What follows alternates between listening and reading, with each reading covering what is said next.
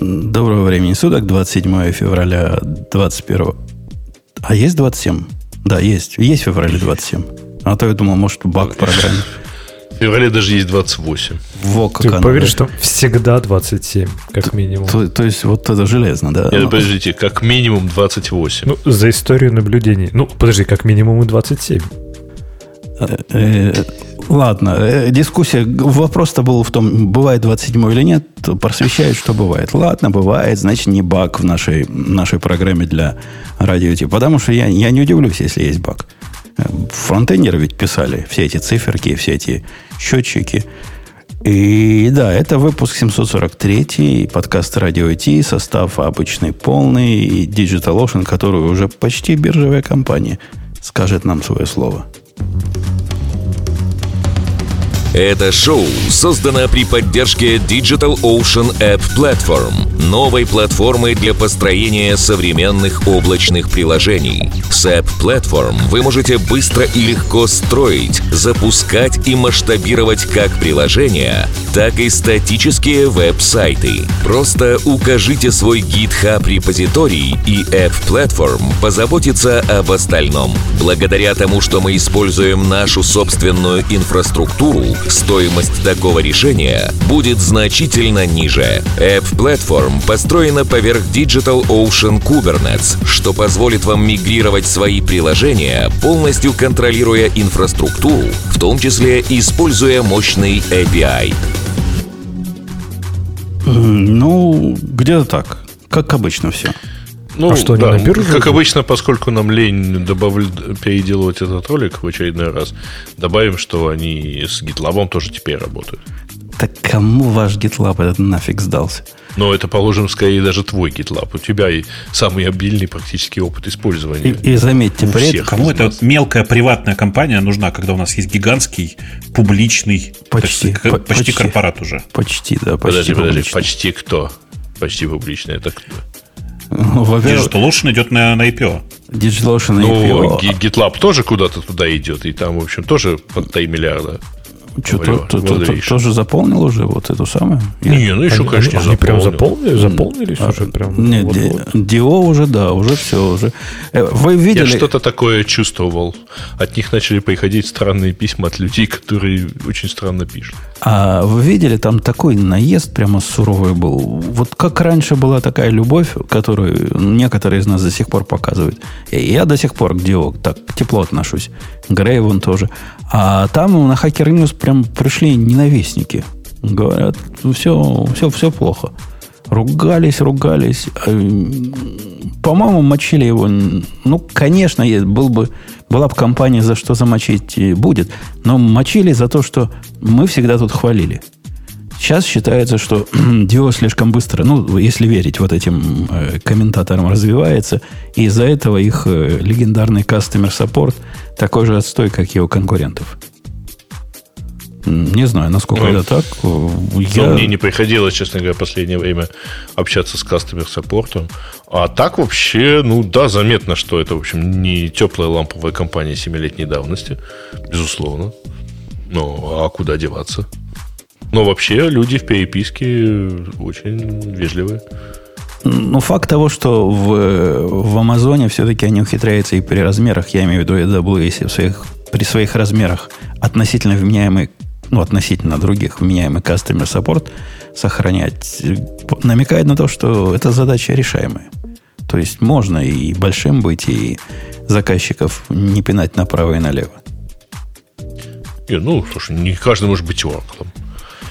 Э, давайте посмотрим на темы. Ну, что тут, Бобок, то для старперов сразу начинается, то есть для тебя. Поэтому тебе придется докладывать. 50 лет Паскалю, всем налить, выпить.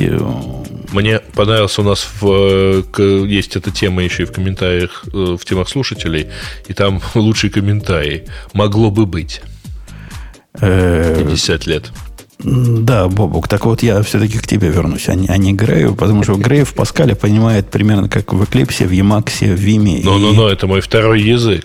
Первый был Фортран. Первый украинский, а второй Паскаль. Э, скажи, скажи, Бобук, ну, был ли для тебя Паскаль первым, вторым или хотя бы третьим языком твоего развития? Слушай, я пытаюсь вспомнить. Наверное, третий, четвертый, потому что до этого были два разных ассемблера. Был какой-то из диалекта Basic, который был на Z80, который был нужен в первую очередь для того, чтобы э, запускать ассемблерные вставки. Но Паскаль, безусловно, где-то там был в, в варианте турбо Паскаля, то есть Borland Паскаль, в смысле, как диалект языка. Э, и, ну, мне кажется, это было чудесное время. Мне прям, прям в принципе, какое-то время даже нравилось. У меня он третий концептуальный. То есть, если не считать разных ассемблеров или там программирование в машинных кодах, мы ведь это все заодно считаем. Второй был C скорее. А вот третий, да, третий был Паскаль. Ну, это было первое прикосновение к языкам высокого уровня, и я прям до сих пор помню ощущение, что вот так можно было.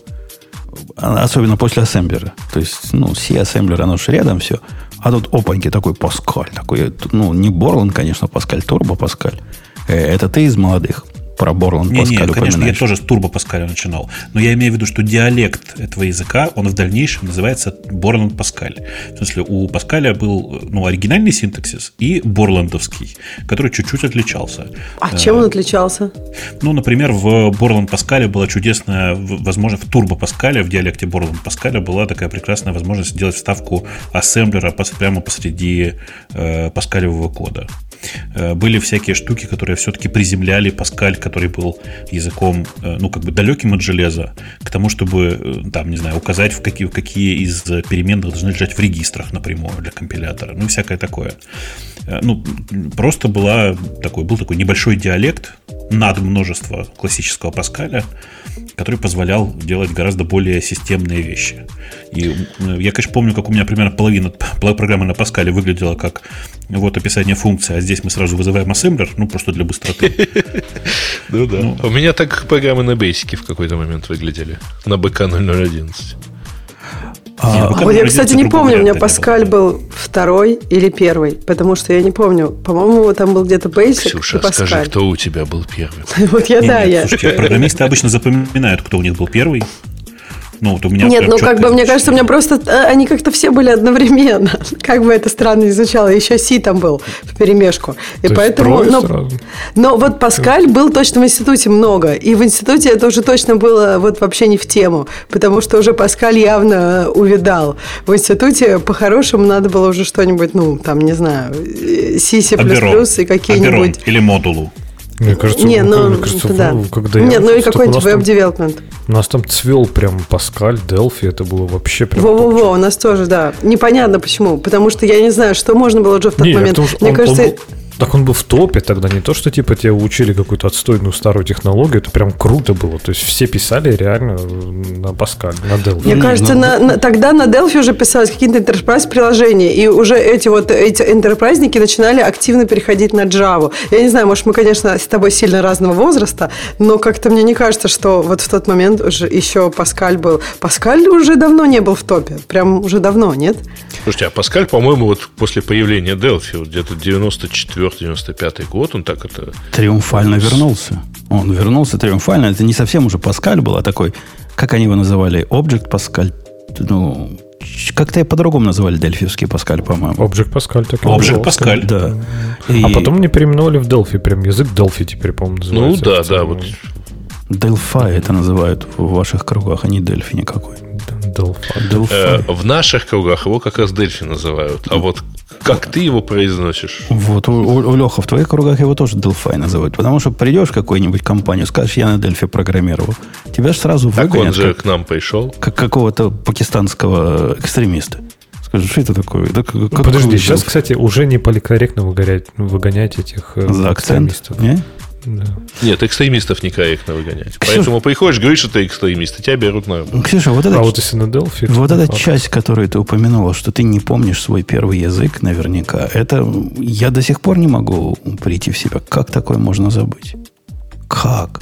Это, это же ну, как, слушай, как имя наверное... первого ребенка. Это как, не знаю. Да уж, прям так э, сразу видно, что у тебя с языками опыт есть, а вот, в общем, я думаю, знаешь почему? Потому что это не было мое решение. Вот мое решение, когда я уже сама что-то делала, и тут сейчас будет стыдно, вот абсолютно, когда я сама что-то делала, писала и сама придумывала, что я буду делать на этом писать, это был Перл. То есть, как бы это стыдно, я понимаю. Но это не Но вот... стыдно. Мы боя... Я боялся, что PHP скажешь. А, не-не-не, PHP нет. Вопрос, вопрос, что больше из-за шквар, PHP или Perl? А я, я на Перл одно время как-то так смотрел. И ты, Боб, наверняка тоже. Вы, Perl... вы осторожнее. Вот Перл 6 это зашквар, а все предыдущее ничего. Да не надо, наоборот. Перл 6 более-менее нормальный. Да, ну просто поздновато уже, Бобок. Вот если бы он такой был раньше. А это не тот, который никогда не вышел, да? У нас у всех ведь был период, э, перебивая всех, потому что Грей меня перебил, я снимаю со стека, когда кто, пусть поднимет руку, но кроме Грея. Железнодорожникам Перл не нужен. Кто от Перла в свое время не восхищался. Вот был такой короткий период прямо восхищения, прямо вау. Какая крутая штука.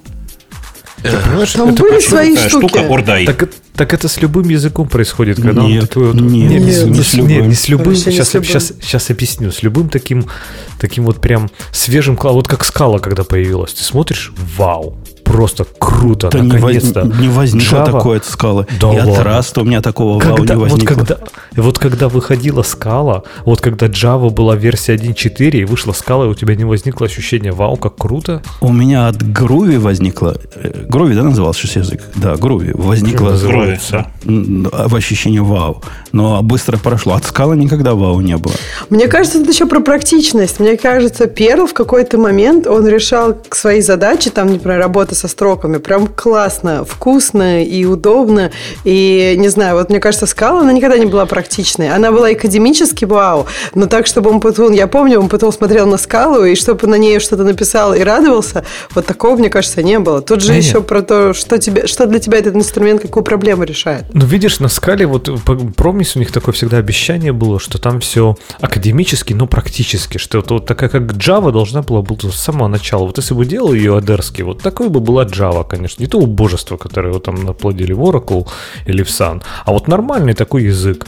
Но потом, когда ты начинаешь писать, ты реально начинаешь писать нормально, ну, как нормальный здоровый человек. Все пытаешься логично делать, удобно, с минимумом абстракций. А там просыпаешься, типа, через три часа у тебя там слюни стекают, и ты уже там какую-нибудь монадическую трансформацию через скала Z делаешь, потому что по-другому не так, она тебя туда затаскивает. И вот так, так и жили, да. И разочарование наступает. Слушайте, но мы все-таки все к Перлу пришли не в момент, когда Перл только появился. Это скалу мы все застали, как она появилась. А Перл, я уверен, мы все увидели, ну, начиная с Перл 5 все-таки уже.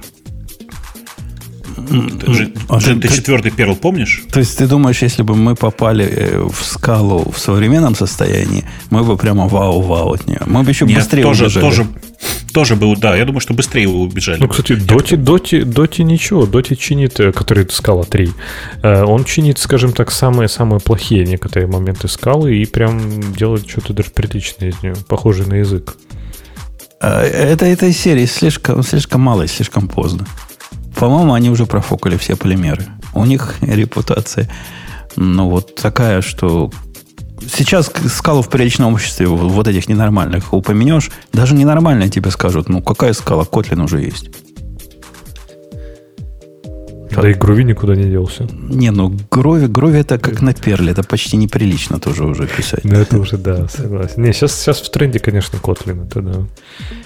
Ну, за 50 лет Паскаля, конечно, выпить стоит. И за, за его фан, под фанфары возвращения э, в виде Дельфи тоже выпить стоит. У нас там про Дельфи тоже была тема. Какой-то праздник у Дельфи был. У них тоже сколько-то лет. Или не у Дельфи. У кого-то из, из этой же банды тоже был праздник. Ну, это же неудивительно. С другой 26, стороны, сколько лет? 26 лет, кстати, Дельфи, да. Сколько лет Delphi э, интенсивно и хорошо вообще нас всех обслуживали? В смысле, это же какое количество софта было написано на Delphi под виндой? Чудовищное совершенно. Сейчас э, Lazarus существует под... Э... Какое количество чудовищного софта было написано? Да нормально. Слушай, да ладно, нормальный нет, нет, нормального. Нормальный да, опять софт. же, это был реально прорыв. Визуальный, такой визуальный нормальный язык, компоненты, нативное все это было. Без всяких виртуальных машин. Это было нативное. Это прям было... Даже, даже у них отрисовка же была чуть ли не через и, и, этот, и, и я напомню, да. что это все было на фоне взрывного роста Visual Basic в то время, после которого Delphi это был глот, не то, что глоток, это форточка свежая целого воздуха. Это вообще сейчас, было Сейчас разница. к нам опять в комментарии набегут фанаты Visual Basic, которые скажут, что мы ничего не понимаем. И это лучший Но... язык для DevOps, нам там сказали в комментариях. На Visual Basic весь DevOps надо делать. Мы просто по-другому Нет, слушайте, DevOps ну, понимаем. По-моему, Visual Basic был чуть-чуть позже. Ну, вот чуть-чуть позже, чем Delphi. Ну, ну так на несколько лет. Да нет, нет Visual Basic появился раньше, чем Delphi. Нет. И мы как раз э, переходили с Visual Basic на Delphi. И Delphi только тогда появился. И Visual Basic был не стар. В исторической перспективе они где-то одновременно, Грей, выходили. Это не, не годы Нет, разницы. нет, нет, ребята, нет. Visual Basic первая версия была для DOS. Но это не считается. Delphi, Delphi для DOS не было никогда. Delphi была первая Нет, версия Delphi как раз была Windows. для DOS у них как раз была вот вся эта семейка Turbo, Turbo Нет, Vision, это Turbo не Delphi. Это не Delphi.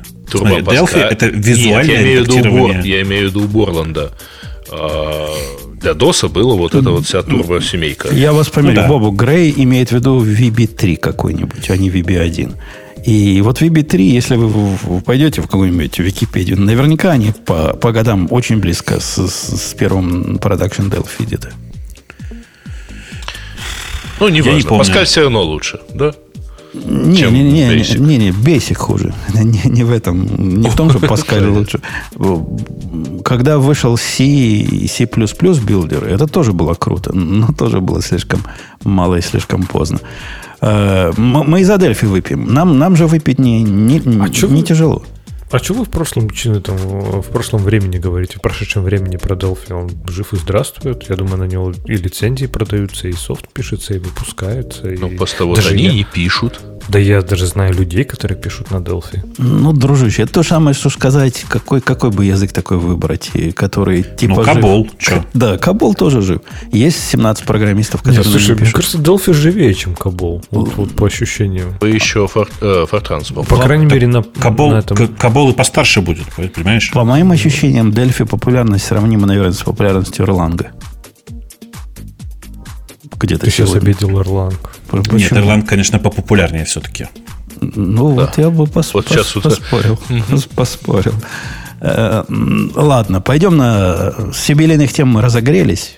Ксюша, разогрелись? Слушайте, так вы мне самое главное это скажите. А вот у вас есть какая-то любимая фича, по которой вы скучаете со времен э, Паскаля, того Паскаля еще? Э, потому что я просто помню, как что там была совершенно э, уникальная по тем временам, да и сейчас на самом деле все этого нет, нормальная система модулей. Си же как бы с модулями это все же через костыли сделано, помнишь, через э, как бы через, через препроцессор. А, а в Паскале все было по-настоящему. А что за модули в Паскале были? Как, как, как, я не помню. Ты не помнишь? В смысле, что э, как в C подключаются другие библиотеки? Через include то есть через препроцессор, и линковку. Ну да. А в Паскале было самостоятельное, ну, самостоятельное понятие о модуле. То есть это самостоятельная библиотека, которая могла в виде сорцов поставляться в виде одного файла, а не э, минимум двух, как это в случае с C происходило.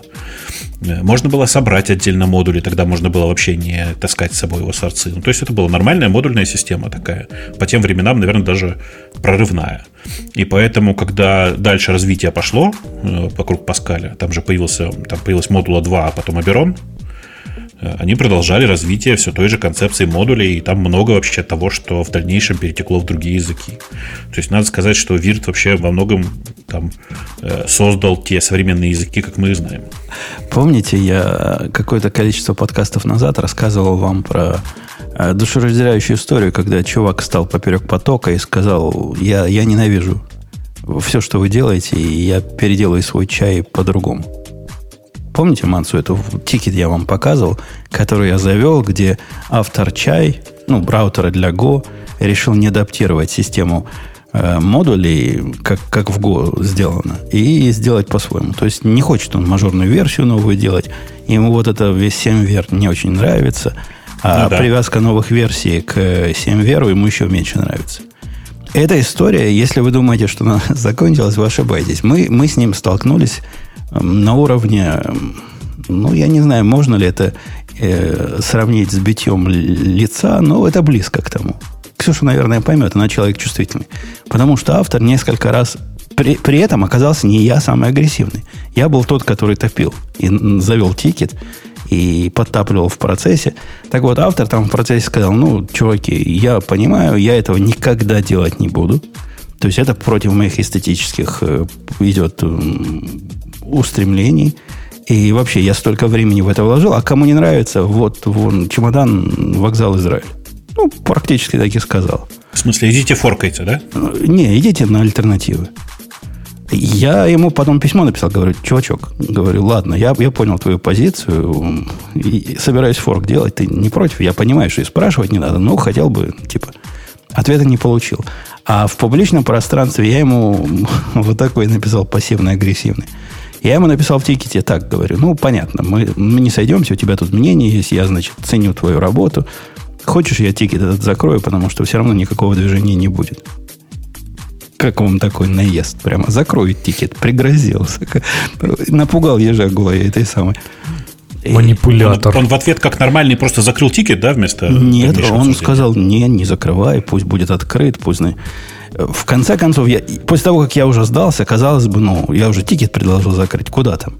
Я пошел проверить его последнее. Он, он в виде решения, знаете, что сделал? В новом Go появилась такая фича, называется retract. То есть можно те версии, которые ты по ошибке за, запендюрил, можно их отозвать. И не будут они учитываться вот в этом дереве построения зависимости. Ему казалось это хорошая идея. На практике это сделало ситуацию только хуже. И я все-таки не выдержал. И пять дней назад разразился, разродился э, длинным наездом, ну, техническим наездом. Вот что будет, когда попробуешь теперь обновить. Стало еще хуже. И что вы думаете случилось сегодня? Сегодня чувак, который бил себя в грудь, говорит, я никогда, да нет, через, только через мой труп, говорит, сдался. Все, говорит, сдаюсь. Для всеобщего блага я, я с вами со всеми согласен. Мы его поломали. Мы поломали настоя... настоящего фанатика, настоящего последний бастион фанатизма в мире Го сломался, под, э, в том числе и моим давлением. Ты вот злорадствуешь, а человек, может, запил там. Может, вообще самоубился уже, и никто не сделает вам то, что надо. Ну, может быть, но тогда придется форкнуть и, и без его э, благословения. Это, ну, что это делать? конечно, да. Ну, сдался, да. Все. Если бы хотя бы один комментарий вот в этом тредике, который тут, не знаю, под сотню комментов, наверное, хоть кто-то сказал, ну, хорошая идея. Вот неужели, Ксюша, ты сделал какую-то идею, которая ломает совместимость вообще полностью? Мало того, что ломает совместимость, оно еще вызывает трудноуловимые баги в, в вещах, которые не связаны с твоим изменением. И вот тебе приходит комьюнити, к тебе сам я прихожу и говорит, чувак, ну, что ты наделал? Ну, нельзя так, ну, как так можно? Тебя же проклянут потомки. А, а ты отвечаешь, а у меня такое эстетическое видение. Я, на самом деле, в таких ситуациях, я не знаю, насколько это возможно, но, по-моему, самое простое сделать, вот если у тебя есть мнение, да, и ты как бы, ну, вот, вот оно у тебя такое. Ну, сделай так, чтобы как-то людям можно было использовать это со своими мнениями. Я не знаю. Как, ну, да то есть, что, если... оно же неправильное. Нет, ну, мы, если мы говорим про библиотеки, я просто стараюсь сделать какие-то такие варианты, чтобы люди могли, ну, не знаю, написать свою какую-нибудь Они обертку. не должны хотеть этого написать. Не, не, Грей, Грей не понимает, о чем он говорит. Тут-то речь не идет о... Но тут, о наверное, мнениях. сложно, да? То есть, как бы тут не получится ему что-то вывести вам, я не знаю, какие какие-нибудь приватные штуки, чтобы вы сами себе там понаписали, ну, правильно? Нет, есть... нет, тут речь идет о том, что, ну, представь, была у него версия, э, которая называлась таг, который был 4, версия 4. Угу. После этого, там, года два назад, когда Go придумала модули, в модулях стало так. Если у тебя версия 4, то, значит, у тебя... Э, ну, версии по тагам идут. Как бы такая, такой, там, такая идея. То есть, если у тебя так версия 4, то и, и код у тебя версия 4. Если у тебя так версия 5, то и код версия 5. Ну, во все вот это сем, семантическое версионирование, а в этом случае это называется, по-моему, SIV или SV, что-то такое, на, на три буквы, когда версии привязаны и, и, к тагам. А он говорит, не, я не хочу, я теперь сделаю версию 1.5.0 вместо версии 5. И так и сделал. В результате, с точки зрения системы модулей, это downgrade. То есть с версии 4 мы теперь mm-hmm. получаем версию 1.5. Чего делает система зависимости, когда downgrade происходит? Она судорожно пытается откатить все э, твои зависимости, которые могут на эту зависимость ссылаться, для того, чтобы удовлетворить этому даунгрейду. В результате какой-то забытый абсолютно модуль, который у тебя...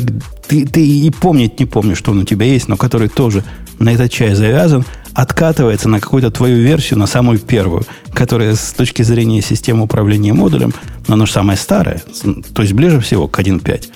Ну, мы с 4 на 1.5 пошли. И, и Подожди, вот а почему повсюду. остальные модули откатываются? Почему не только чай откатывается? Ну, смотри, Тран- у тебя транзитивные, же... Транзитивные зависимости. То есть так те подожди, модули, ну которые, вот... которые зависят от чая тоже, понимаешь?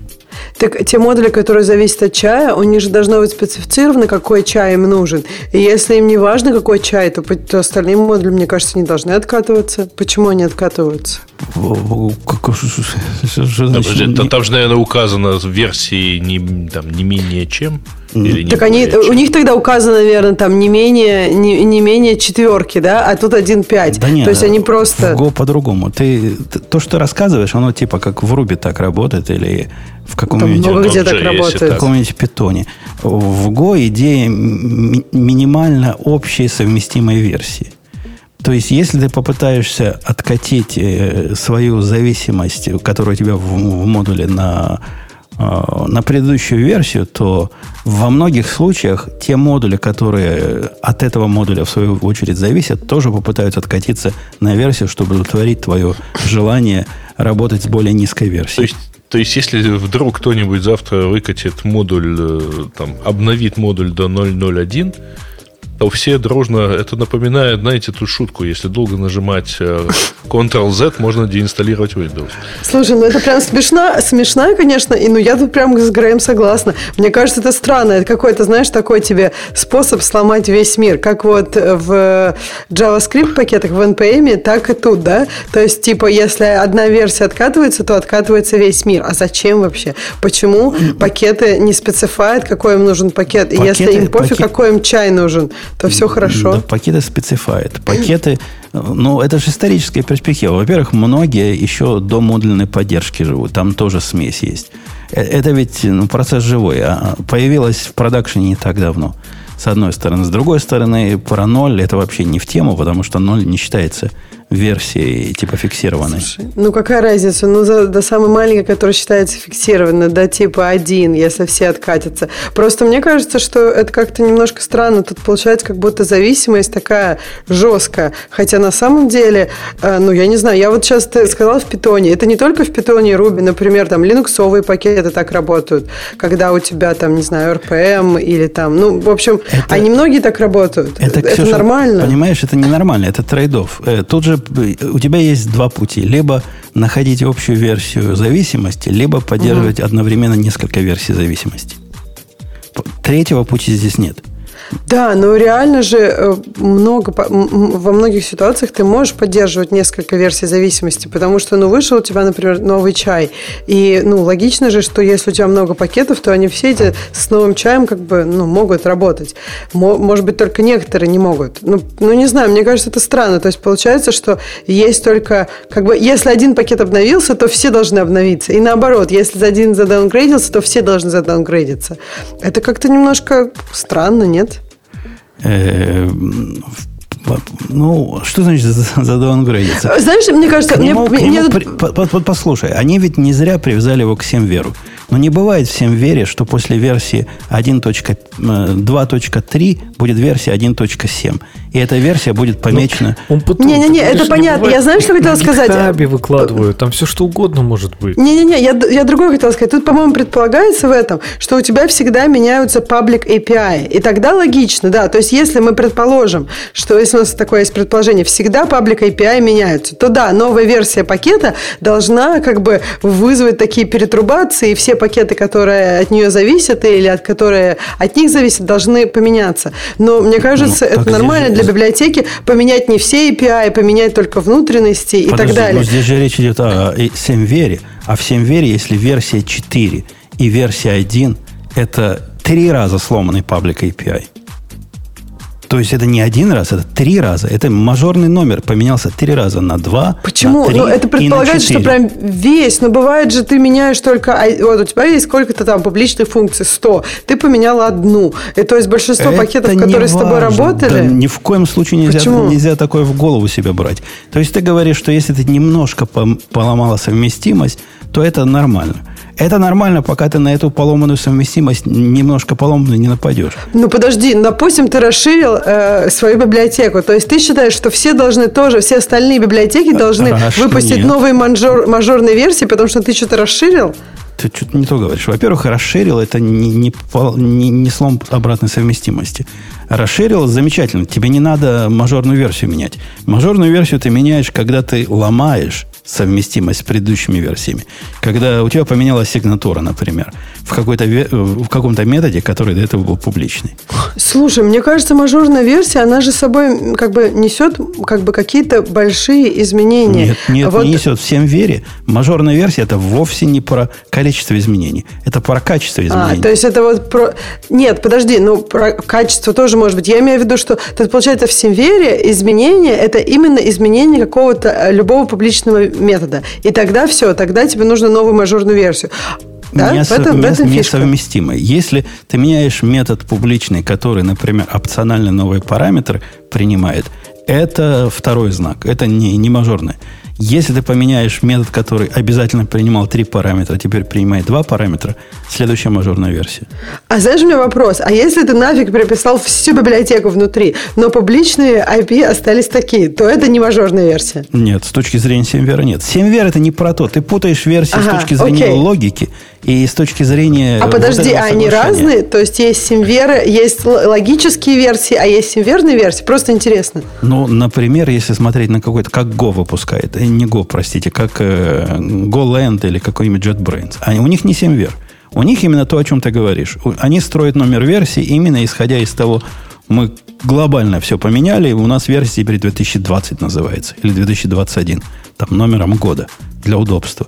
Мы поменяли там еще чего-то, меняем следующий. У них какая-то своя абсолютно логика. Она к 7 веру не относится никак. То есть не обязательно 7 вер использовать. Никто же не заставляет. Просто в Go... Почему? Того, чтобы... Ты заставил бедного чувачка. В Go Он для там того, сидит, чтобы, плачет. В Go для того, чтобы работать с методами, э, с модулями, ты обязан это использовать. Так нет, понимаешь, Умпутун, тут проблема-то не в том, ты рассказываешь очень красивую теорию, что да, по SemVer так, сяк должно быть. И в идеальном мире то, что ты рассказываешь, имеет прекрасный смысл, что да, надо найти минимальную совместимую версию, всех задаунгрейдить, но вот в реальном мире вот тебе чувак может делать все, что угодно. То есть пакеты приходят с гитхаба. То есть как ты можешь гарантировать, что человек следует SemVer у? Он скажет, а, я, ну да, добавил да параметр, но забил. Конечно, ты не можешь никак. У тебя Конечно, есть только и надежда. форсить downgrade, и форсить downgrade в таких условиях, это прям как-то прям страшно. А, То есть реально, а, представь, я мейнтейнер пакета, и я сейчас выложу что-нибудь такое, что прям, не знаю, сломаю просто все приложения на Go массово. Ну, то, что с chi произошло, как я понимаю, с чаем. Не то, что ты сломаешь. Тут же не, не, само оно ничего не ломает. Ну, чтобы понять боль. Боль в том, что, как я ему написал в последнем э, сообщении, собственно, ничего не случилось э, с теми, ну, с теми приложениями, которые уже есть. Но с моей точки зрения теперь чай стал неподдерживаемый. То есть автор больше не выпускает ничего нового из того, что мне было бы безопасно взять. То бишь, если я не делаю git, э, go, go, get его модуля, у меня все будет работать, как работало. Это мое желание, это мое действие. Само ничего нигде не обновится. Но если я вдруг попытаюсь его обновить, вот в этот момент произойдут чудеса. Да. А, я, в общем, с вами согласен, что вот этот side effect даунгрейда у них плохо продуман, но просто им в голову не приходило, видимо, авторам э, модульной системы, что кто-то будет даунгрейды пиндюрить э, в SemVer е. Но оно к 7... Бобук, согласен, SemVer и даунгрейды, оно не бывает такого. Ну, конечно, не бывает. Конечно, так, не бывает. А слушай, а еще вот я, может быть, просто не очень понимаю. Вот ты, например, выпустил этот э, автор чая новую версию. Скажи, у него была 4, а стала 1.3. Так, а почему, когда ты делаешь апгрейд, она вообще подхватывается? Она не подхватывается. Почему? Он, говорит, он в документации написал, так, чуваки, для того, чтобы перейти 4, у него вообще не модульная была, еще до модулей. Вы хотите модули? Все говорят, да, да. Я говорю, да, да, хотим. Сделайте вот такое дело. Go, git, чай, собачка 1.5. И у вас появятся модули. И вот это первая версия, которая с модулями. Это его был переходный план. То есть он хочет с версии 4, которая без модулей, и которая автоматически подразумевается, что типа был модуль с версии 4, хотя его и не было. Переходишь на 1.5, и после этого живешь нормально. Он будет 1.5, 1.6, там когда-нибудь 2 сделает и так далее. И вот, и вот а главная проблема, Леха, ты знаешь, не в этом было, в том, что он не хотел делать так версии 5. У него нет проблем сделать так версии 5. Его проблема, с моей точки зрения, по абсолютно глупым причинам была в том, что он не хотел, чтобы пользователи переписывали импорт пути.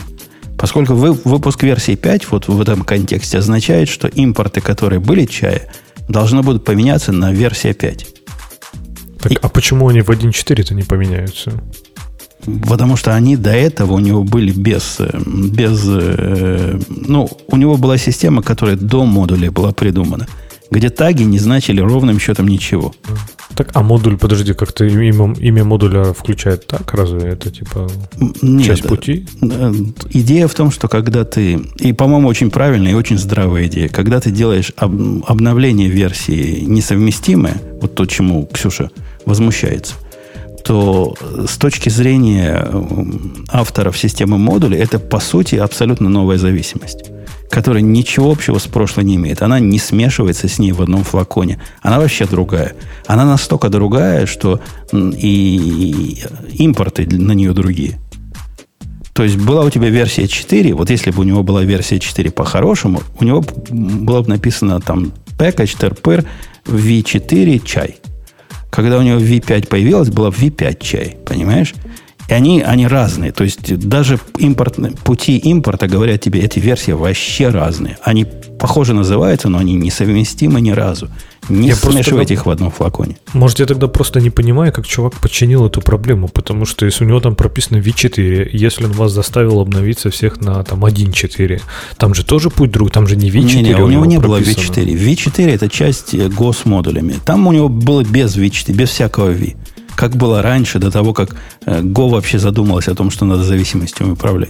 У него было просто там терпыр слэш чай. И, и все. И все. По, раньше это означало взять самый последний, то ли последний так, то ли мастер. Я не помню, что это давно означало. Ну, что это означало? Какая-то какая какая плавающий референс это был. Ну, мы над тобой как-то глумились, что вы из мастера вытаскиваете зависимости. Наверное, мастер был. Может, и мастер был, да. Э, суть в том, что сдался чувак. Я хочу другим мейнтейнерам open source проектов, если вы становитесь, э, простите, Ксюша, мочиться против ветра, э, то при этом не приговаривайте вот этих слов «я никогда», потому что, ну, сдадитесь. Потому что вас Слушай, ну у сломают. тебя это вообще очень гендерно сейчас выглядело.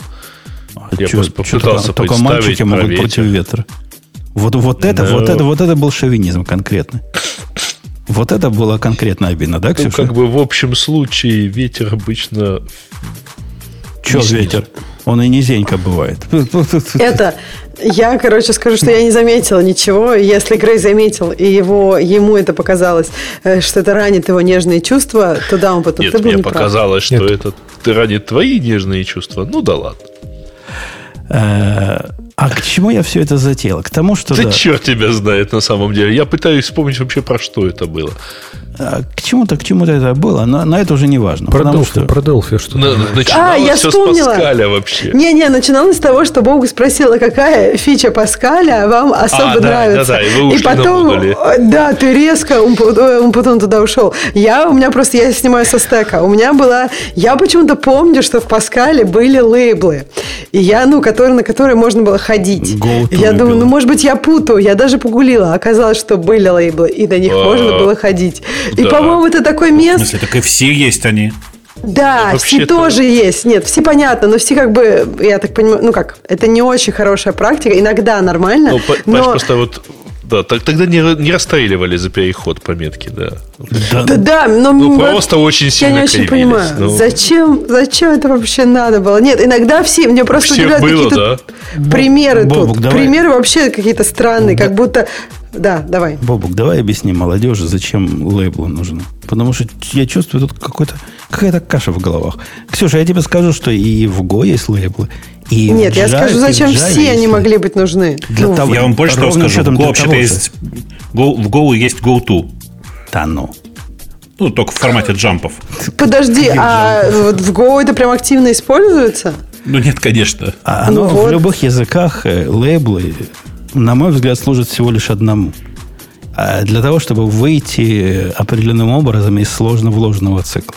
Ну и да, когда, например, там ошибка какая-то возникла очень в глубоко. Же, в том же Basic, и насколько я помню, это была просто так, так были реализованы функции. Нет, тут речь идет о языках типа нормальных, не Basic, где ну, В 80-х и Basic был нормальный, поэтому и тогда вот, вот как-то так все это было реализовано. А мы до сих пор в 80-х. Не все, важно, ну, что говорит календарь. Некоторые помнят. Ты удивляешься, что я все помню. Ну вот. Ты, ты немножко путаешь. Там все-таки не через GoTo были реализованы функции, а через GoSub. Это такое все-таки с операцией а, со стеком. Оно, оно, кстати, не во всех было. Не-не, не, не, ну... Это никак не относится к тому, что Ксюша спрашивала. А Ксюша да. спрашивала, почему в современных языках оно есть. И вот для этого. Единственная причина, я не знаю ни, никакой другой причины, зачем еще лейблы нужны. Кроме того, чтобы а из свечи тоже, наверное, как-то глубоко можно было выходить в тех языках, где они проваливались, да, по-моему? По Нет, я, я согласна с тобой, что это, это вполне легитимный вариант, когда ты там очень глубоко куда-то залез, и как бы там тебе надо, например, всегда из этих всех, допустим, ну, ты залез куда-то глубоко, и у тебя много вариантов, как ты залезаешь в разные глубокие норки, а у тебя есть какое-то действие, которое тебе надо сделать в конце, а их еще может быть много. И ты можешь куда-то, да, прыгнуть, например. Но меня удивляло всегда, я помню свое удивление, удивление. Меня удивляло, что примеры по поводу лейбла всегда писались в таком ключе, что можно с лейблом а, реализовать цикл. А при этом есть и for, есть и while. Я всегда думала, ну почему? Зачем? И так for while их, их двое, а тут еще этот лейбл цикл им реализовывать. Ну, то есть, мне кажется, просто примеры были неудачные. Пасконно так было. А я помню только, я запомнил все, что я помню из Паскаля, что там переменные надо было в var объявлять, вот этом блоке, и прям до того. То есть ты должен точно знать все переменные, которые тебе нужны, объявлять тут, тут, в начале. Это не обязательно, кстати, в начале было, это только в первых старых версиях Turbo, Turbo Pascal было. А, обрати внимание, еще тогда, задолго до Котлина, уже были, видишь, вары. Представляешь, какой, какой До того, как это стало модным. Было? Да не говори. И Слушайте, а раз уж у темы Go-то коснулись, простите, а вы помните, что были реализации бейсиков, в которых был come, э, come from? Нет. Нет? Нет. Э, подожди. Это же физическая история. А в, а в каких э, это было? Потому что... Ну, в смысле, как бы, в, это было в некоторых довольно эзотерических решениях, ага. типа в Фортране, э, подожди, в первую очередь. ты хотел сказать. Да, эз, эзотерических нет. Фортран это эзотерический язык, он не экзотический. Come э, from, понимаете, да, логику? это когда ты в, как это, в некотором месте пишешь, а вот сюда ты перейдешь из сороковой строки. Ну, то есть это после джампа. То есть можешь... это не послать, а вызвать. Не ага. после. Это, это э, как это объявление, грубо говоря, как брейкпоинта, понимаешь, да? Не очень. Я понимаю это как о, разные, разные действия на разные переходы. Если ты оттуда пришел, делай то. Если оттуда пришел, делай это. Не, нет, это не проверка, откуда ты пришел. Это э, замена go to. Если ты в 40 строке пишешь go to 10, тебя автоматически перебрасывает в десятую строку. Но можно в десятой строке написать come, come from 40, и тогда при достижении 40 строки тебя перебросит, перебросит на десятую. Я же говорю, Понимаешь, это не послать, а вызвать. Типа того. Не понимаю. Я не Но только наоборот. Не, не мне, кажется, мне кажется, это потрясающая была семантика. Э, все говорят, что она изначально была шуточная, но периодически в, в разных реализациях она появлялась. И я до сих пор ржу, когда пересказываю вообще эту концепцию. А я не, я не очень понял. Ну, а как вообще управление дойдет до этого кода? Ну, а в чем проблема? Ну, вот ты, ты идешь, идешь по коду, да? И, ну, вот смотри. Сейчас я покажу кусок кода. Сейчас я покажу его в наш ну, чат. При достижении этого куска ты запоминаешь, куда тебе пойти. Все так. Это на самом деле строчку следует читать так. Установи брейкпоинт в 40 строке, и, под, и если он вызовется, э, как перевод, осуществи перевод кода на строку, где, где установился этот брейкпоинт, в которой устанавливался этот брейкпоинт. Э, Так это для дебага было или Да нет, конечно. Блин, да, ребят, ну вы, вы так, так серьезно про это, на это реагируете? Ну, конечно, это, это было в трех шуточных реализациях специальных библиотек, которые, ну, типа, вот в питоновской реализации GoTo была реализация Came From, например. О ну. шуточных реализациях. Бобук, ты видел, Ксюша, ваши меня удивили вчера, прямо конкретно, в хорошем смысле удивили. Одна девчонка написала на такую балайку. В общем, балайка не особо интересная, типа single file веб-сервер. Ты знаешь, Бобок, о чем меня? Single file веб... Да, ну понимаю, да. Она там представила идею, которая вообще конкретно сносит крышу универсальных исполняемых файлов.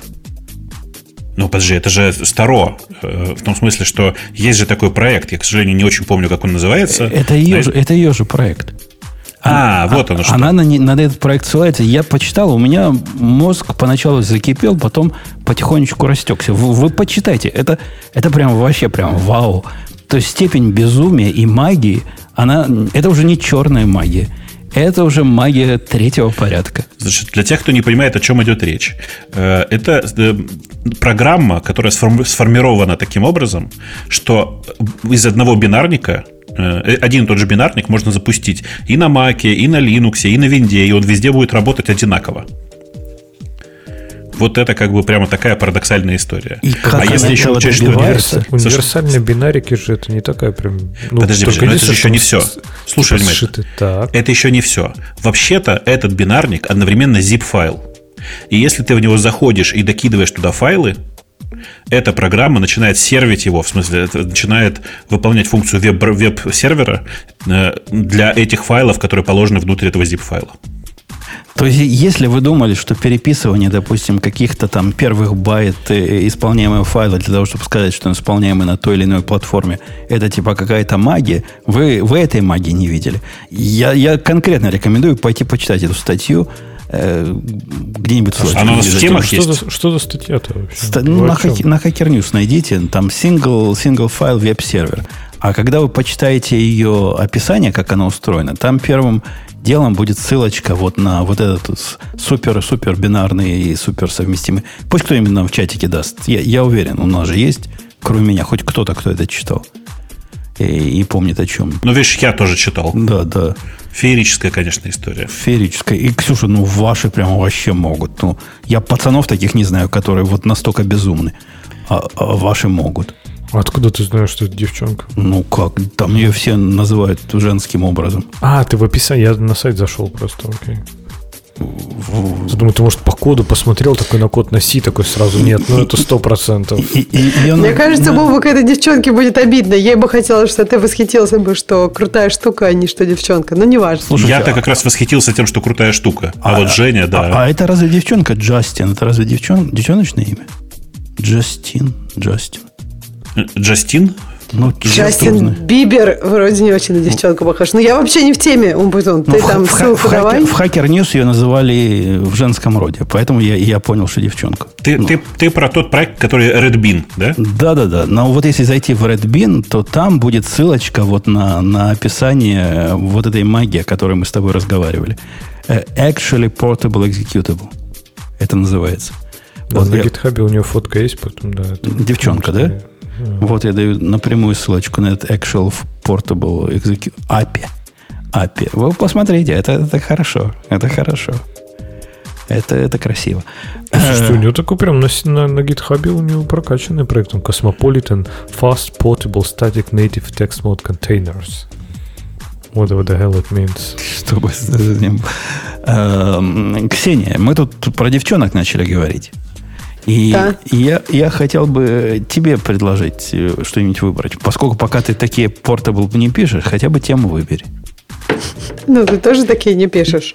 А, значит, 10 э, эм, законов э, 10 законов, э, как software инженеринг. Программирование. Программирование, так и так это как-то, не ну, знаю. Ну, это, не, проектирование, проектирование программного обеспечения, проектирование. Или как бы, ну, мне кажется, подойдет. Э, каждый, каждый любит игнорировать. Ну, потому что, мне кажется, это не совсем программирование, это именно вот... Ну, ладно, не важно. Ксюша, ты меня прости, но, но да. какой-нибудь Главное, Google... как называть себя инженерами, это вы первые. Какой-нибудь Google Тогда... Translate этот перевел был лучше, чем ты. Ты как-то у тебя... Ксюша, есть такой русский термин «софтверная инженерия»? Да ладно. Ладно, я тебе буду знать. В общем, ладно, согласимся с Греем. 10 законов программирования, чтобы это не значило, которые любят игнорировать э, все. И первый закон – это э, Conway's Law. Это про то, что любая организация, которая проектирует систему, эм, спроектирует продукт, в котором будет отражаться эм, сама система. Нет, нет. Ну, то есть Имеется организационная в виду, которая система. будет копировать э, структуру самой организации. Ну да, ну то есть я могу привести пример. Допустим, у, тебя, у вас есть, нам не знаю, три команды, и вот э, у вас получится система, в которой будет три модуля, ну или там шесть модулей, или вот, в общем, вы поняли идею, над которые будут э, как-то мейнтейниться и ониться вот этими командами. Ну то есть э, там сказано про то, что вот вы пытаетесь это избежать, делать делая межкомандные синкапы и так далее, но вот получится у вас так. А, и а, я... я не очень понимаю смысл этого закона, всегда он меня удивлял.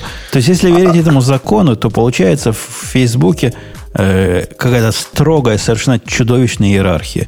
У вас... Не-не-не, ты, ты, не, ты неправильно его понимаешь. Во-первых, даже есть статистика, и статистика это прям сильно подтверждает. Ну, правда, она была там в Microsoft, по-моему, большинство этих экспериментов было, это, как бы, этой статистики было собрано. Но идея у тебя такая, что все равно, как, как бы, у тебя есть айтем, команда, и все равно, как бы, внутри команды у тебя всякие идеи, э, они будут легче продвигаться, чем там между командами. Есть такое, поэтому, на самом деле, как если ты про Facebook, у нас часто реорги. Это, это я думаю, не секретно для кого. Что, что, что? Реорги? Реорги. Да, орги. Нет, у нас часто происходит реорганизация, что, например, вот было, не знаю, там, не знаю, пять команд, да, а работают они не как пять команд, а как, например, там, не знаю, три, и вот все, все перепутались. Ну, к примеру, это не, это не, не реальная ситуация. Я сейчас пример объясняю. И то есть лучше в такой ситуации сделать просто три команды и, и так далее далее. Но тут не, дело не про количество, скорее, а просто про такие организации вокруг каких-то ну, семантических сущностей. Э, всегда мне этот закон казался странным. Ладно, пойдем на следующий Но закон. Я на, подожди, подожди. Я на самом деле вот этот закон довольно регулярно наблюдаю во всяких прикладных сервисах, вот когда вот всякие SaaS, которые часто в, вырастают. И, ну вот была, например, дизайн-студия, э, сидела, так сказать, себе что-то работала, и вот у нее получился какой-то там красивый проект, ну типа того же Trello, который вырос, в общем-то, из внутреннего проекта. Или, я не знаю, там какой-то Bittrex, фреймворк ты какой-то пишешь, изначально ты его пишешь как бы под себя, потом, когда он у тебя вырастает, и вот тут уже у всех, кто берет твой, так сказать, замечательный продукт, возникает вопрос. Вот если у них бизнес-процессы и вся организация совпадает с твоей, то у них более или менее это все дело как-то допилится напильником. А если у них оно не совпадает, то это как бы их проблемы. Потому что продукт как бы не, не для них написан. Мне кажется, это не про то. Я всегда это понимал вот таким образом. Вот в приложении к микросервисам, например. Если у тебя организация построена таким образом, что это команда относительно независимых групп, то, наверное, на эту организацию, из этой организации сами по себе вылезут микросервисы, поскольку как-то просится. И, и не будет вот этого вашего, Ксюша, монорепозитория, и не будет того, что ты хочешь одну библиотеку поменять, поменяй всех консюмеров. Вот этого всего не будет. А Почему? И... Как это связано? Ну, в, моем, в моей голове связано. В моей голове э, вот организационная структура, когда вот это моя делянка, а вот это твоя делянка, и мы на этих делянках э, свое, каждый свое копает, а в результате общий результат, общий, общий продукт делаем – получится набор микросервисов, в которых э, иногда одна и та же функциональность будет реализована несколькими разными образами. Например, будет тебе несколько видов э, какого-нибудь там AUF Gateway. Поскольку так исторически сложилось, так организация построена. Если у вас организация с более четкой, четким управлением и каким-то верхним насмотром, то будет не так. Будет один ну, ауф на всех. Смотри, но один ауф на, на всех совершенно не противоречит тому, что у тебя все равно есть какое-то отражение некой структуры, э, как бы в понимании организации в программном продукте. Окей, ауф у тебя один. Но вообще даже при монорепозитории можно не уследить, и ауфов может быть несколько. Просто потом есть, например, effort, чтобы ауф был один. Ну, к примеру.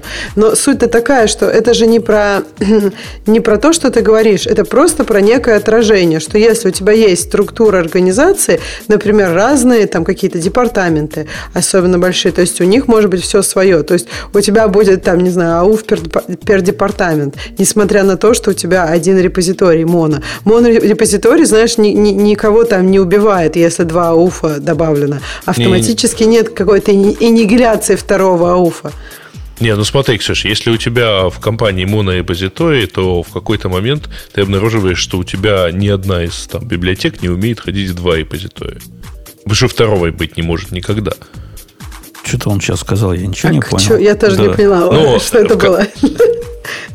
Ну, какой репозиторий? Да. Какие библиотеки не ходят в репозиторий, говорит? Вот, да, я тоже хотела сказать. Зачем они вообще, куда они пошли? У них что, ножки выросли? Я не знаю, я не поняла, что это было. Количество ну. ауфов на этот подкаст зашкаливает, говорят нам в чатике.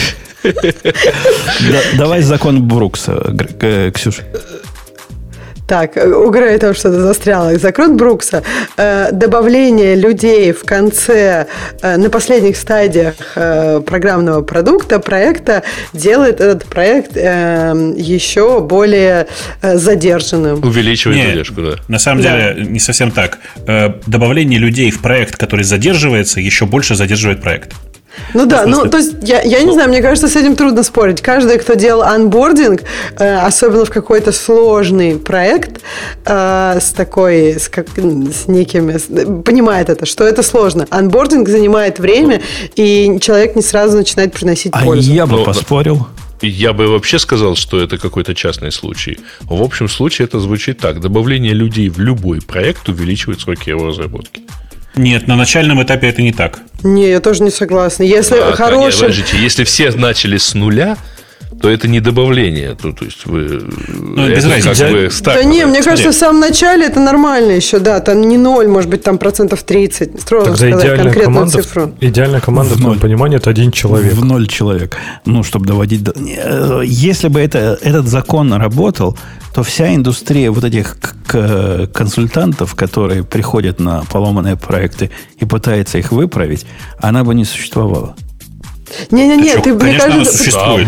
подожди, Умпутун, ты перепутал в проект, который просто задерживается, который поломан. Ну, то есть, как бы, а, когда понятно, когда люди уже э, э, там, типа, не деливерят его год, год назад должны были сделать, тут уже понятно, что они сами не заделиверят. То есть, тут так в этом, это, в этом это вопрос. Это крайний, крайний случай. И я же как раз беру вот эту крайнюю правую границу проекта, который... Он задержался на бесконечность. Подожди, еще тут такая. Одно дело, если они добавят какого-нибудь, я не знаю, инхаус человека, но это вообще никак не, не может быть, еще задержится, а может вообще никак не повлияет. Кон, консультант все-таки, мне кажется, другая ситуация. Как бы задача консультанта не просто сидеть и, и программировать то, что они сделали, а просто как-то, я так понимаю, пере...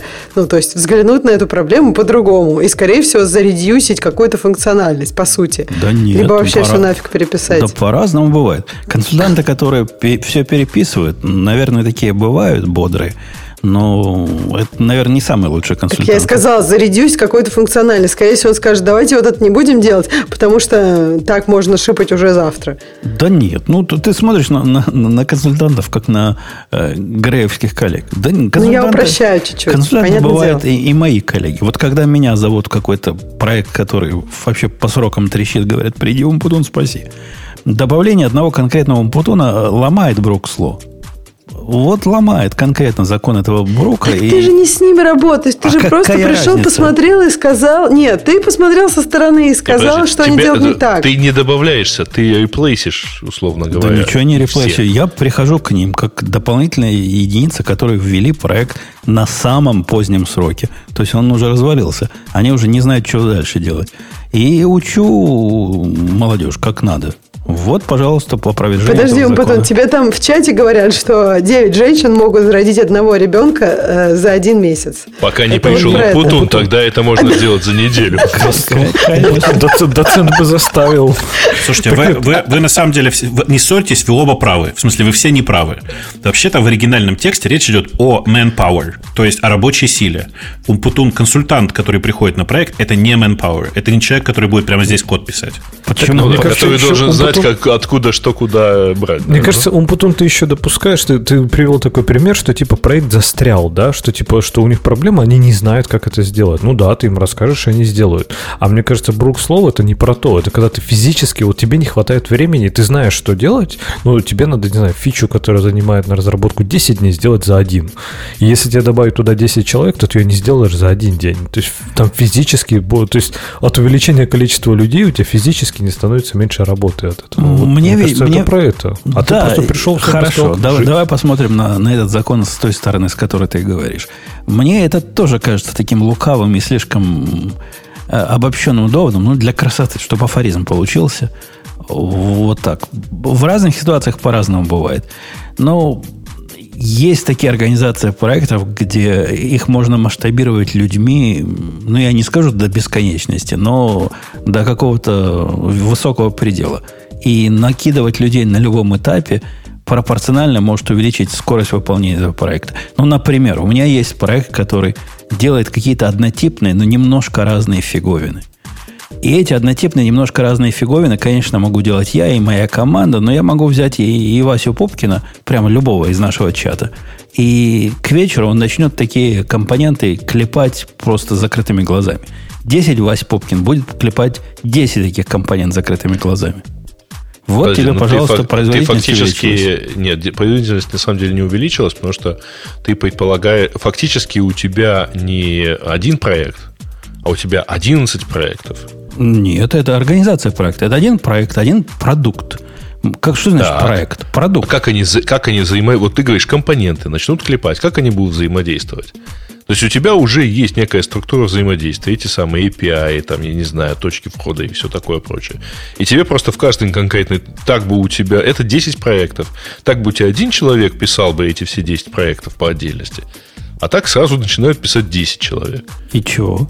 Ну, взаимодействие такой... у тебя... Вот, а, а мне не надо а, взаимодействия. У меня процесс а, построен. Как, подожди, как это? У тебя процесс построен так, что у тебя компоненты друг с другом не взаимодействуют? У меня процесс А потом построен... ты посмотришь, и у тебя будет 10 проектов, которые делают вообще разное, все по-разному. Один пришел, сказал, я тут решил у тебя порефакторить, все, да и фиг нахуй. с ним, и фиг с ним. Мы же не об этом говорим. Мы говорим не про качество кода, а мы говорим про скорость его выполнения. Да не, не, не, смотри, мы говорим как раз и не про качество кода, а про то, что у тебя, а, когда ты вот приводишь в качестве примера, что ты можешь любому там в чате 10 человекам а, дать э, задание сделать эти компоненты, это значит, что эти компоненты могут быть сделаны отдельно, независимо, параллельно. Давай, другом, я, да? давай я объясню, Грей, о чем я конкретно говорю. Вот пример у меня. У меня, uh-huh. у меня есть, э, не тоже у меня, а в финансовой индустрии есть очень такая известная проблема в том, что заказчики не способны поставлять э, нормализованные данные в, хоть в каком-то вменяемом виде.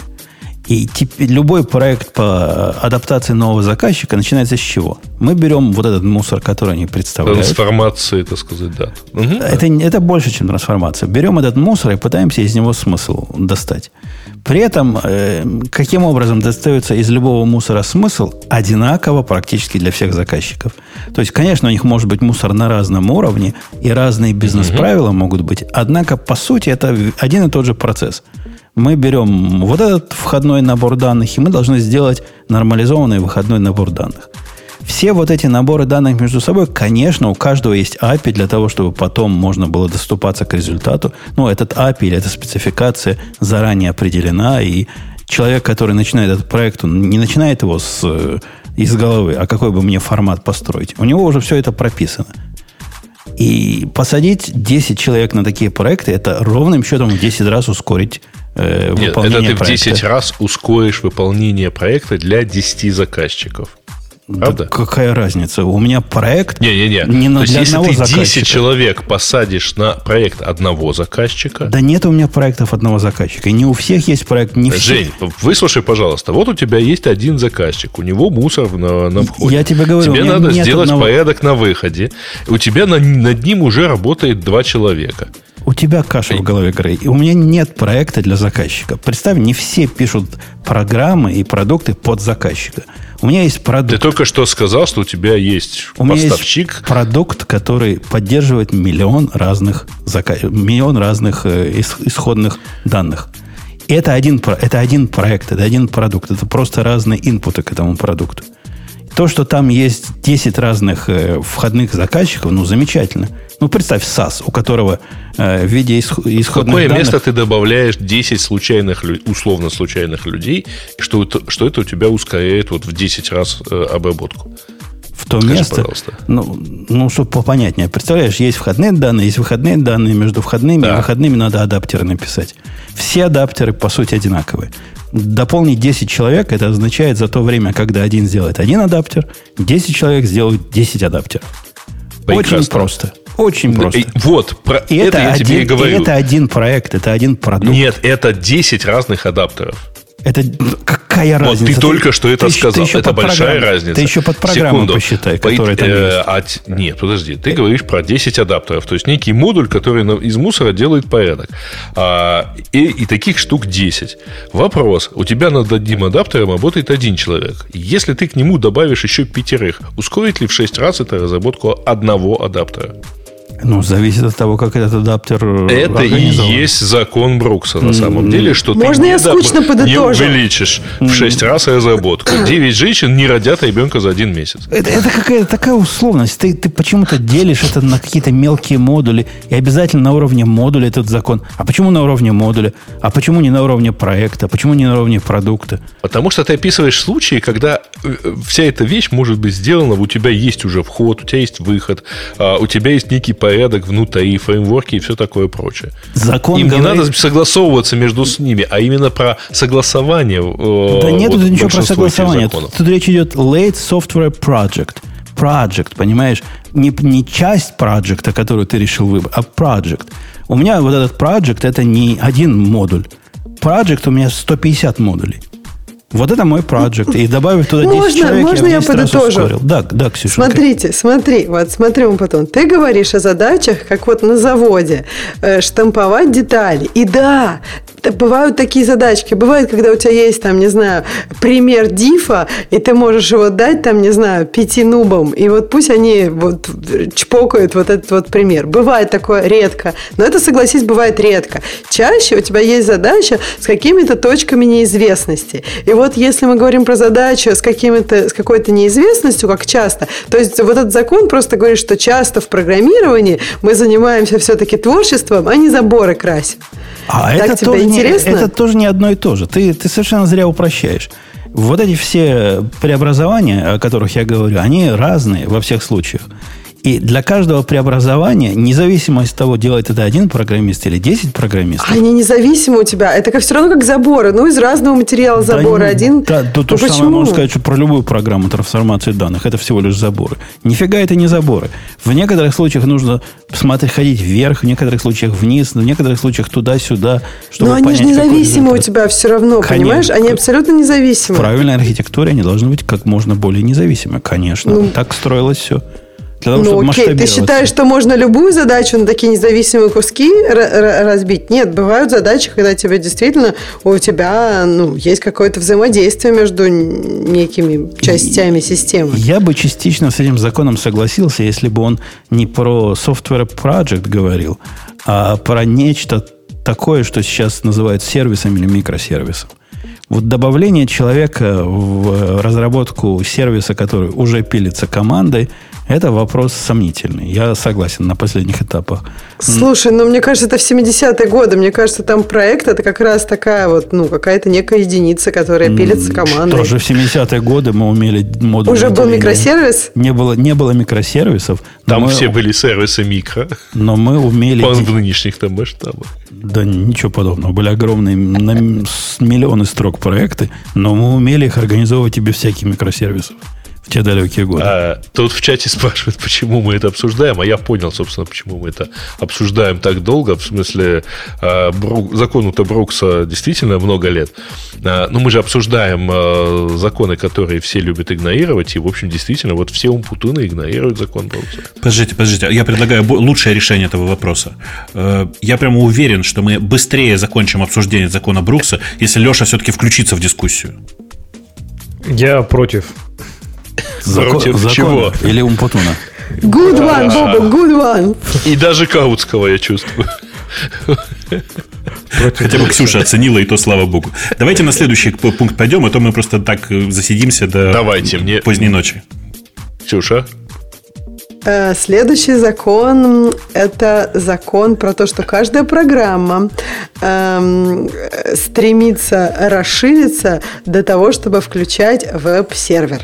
Но там есть дальше... А если программа не стремится туда расшириться, то она будет заменена той, которая стремится. И дальше у него там разные есть, э, э, я так понимаю, продолжения, что каждая для веб-сервиса это э, он стремится расшириться до, до тех пор, пока э, не просит юзерский аккаунт и собирает все пользовательские данные, а для физического устройства это до той поры, пока он не включает э, несекьюрный Wi-Fi Access Point с, а с дефолтным паролем.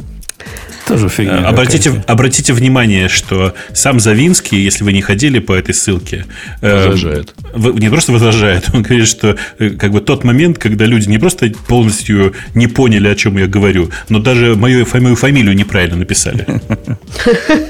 А о чем он на самом деле говорил? Потому что это какой-то бред. Да нет, он говорит, что... Это на самом шутка деле, люб... по-моему. Конечно, что любая программа усложняется до тех пор, пока в нее не начнут, не, не, добав, не добавят самую бесполезную херню на свете, а конкретно веб-сервер. Ну да. Ну, а, в, э, это, скорее всего, про проблему вот этого пунктика, которую программистов есть улучшить. А что значит улучшить? Расширить.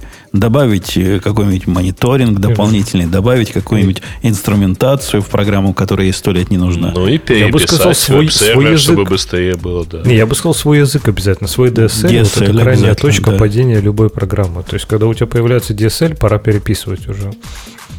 А, окей. Подожди, а как же свой язык программирования, на котором все а написано? Это, это уже, а это уже следующий логический шаг, и это как перерождение, круг замыкается, такое колесо сансары. И ты пишешь язык V для того, чтобы написать какую-то программу, которую можно написать только на V.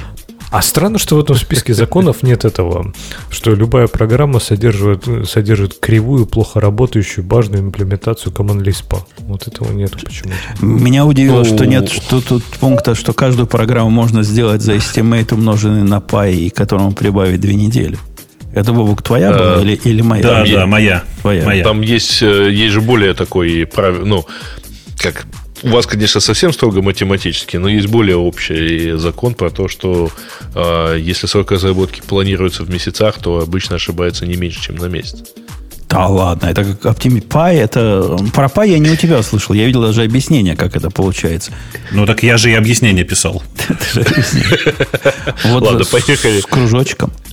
Пошли дальше по э, законам, потому что дальше закон Паркинсона вот, который кажется, ну, в общем... Абсолютно непререкаемым. Вот тут я, я, который совсем спорю, абсолютно соглашусь, что работа занимает все время опущен, отпущенное ей. При да этом ладно. это разумно или подсознательно происходит. Это происходит со всеми нами. Нет. Конечно, все да. делается, Прости. все делается в ночь перед экзаменом или за, за день до дедлайна. Не, не подожди, у меня закон, вот есть не. четко такое прям острое ощущение. Вот я работаю на свече, работаю, работаю, я вот понимаю, все, закончил, готово, можно отдать. А, есть, вот прям... Э, это на этот момент возникает ощущение, а, а завтра оно поменяется. Не-не, смотри, в том смысле, что переделать еще там что-то внутри, допилить, продумать, это да, но обычно же мы говорим же про фичу, да, то есть работу не в смысле работу копать сюда до обеда, а у тебя есть какая-то конкретная проблема, которую ты должен решить.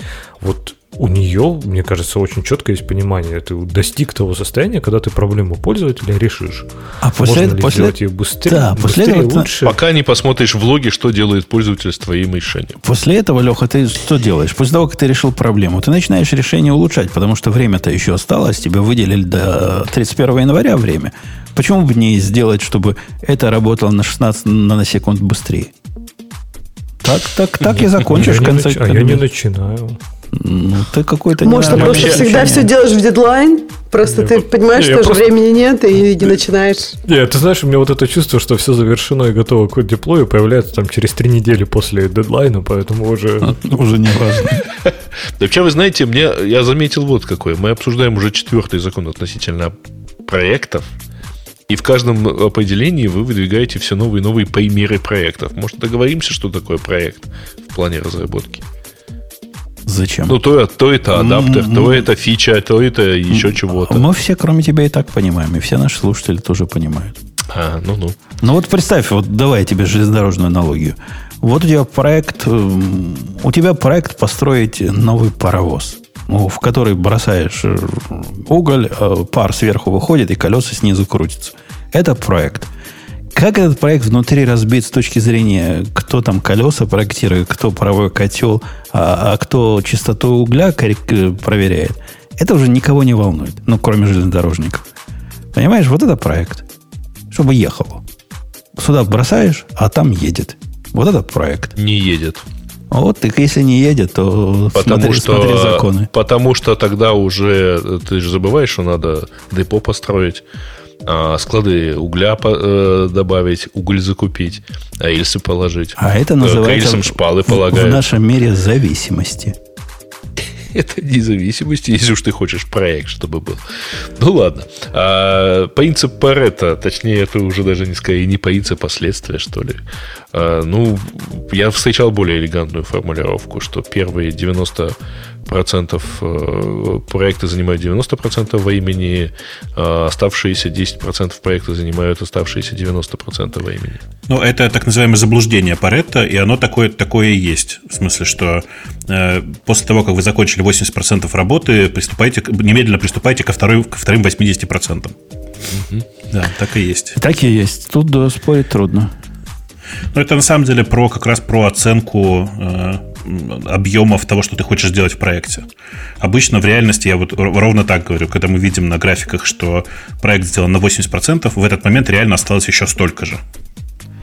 А, это, наверное, с человеческими психологией связано. Да? Мы хотим оптимистически смотреть на вещи, и нам кажется, что сделано 80%, хотя в лучшем случае сделано 20%. Не, ну да, ну да. Так, откровение Старджона. А, 90% всего это... Ну, 90% всего сырое. Нет. Просто как бы 90% всего, что сделано, херня. Да, а я, а я даже кстати, почему-то сначала прочитал это кратко, как типа знаешь, я тоже, да, да, я тоже так прочитал. А это не про это? Ну, ну, ну видно, что Нет, это, это грязь, отбросы. Ну, это просто, как бы, это просто 90% того, что сделано, сделано херово. Google Translate написал еще их в качестве перевода падла. Мне кажется, это просто что-то...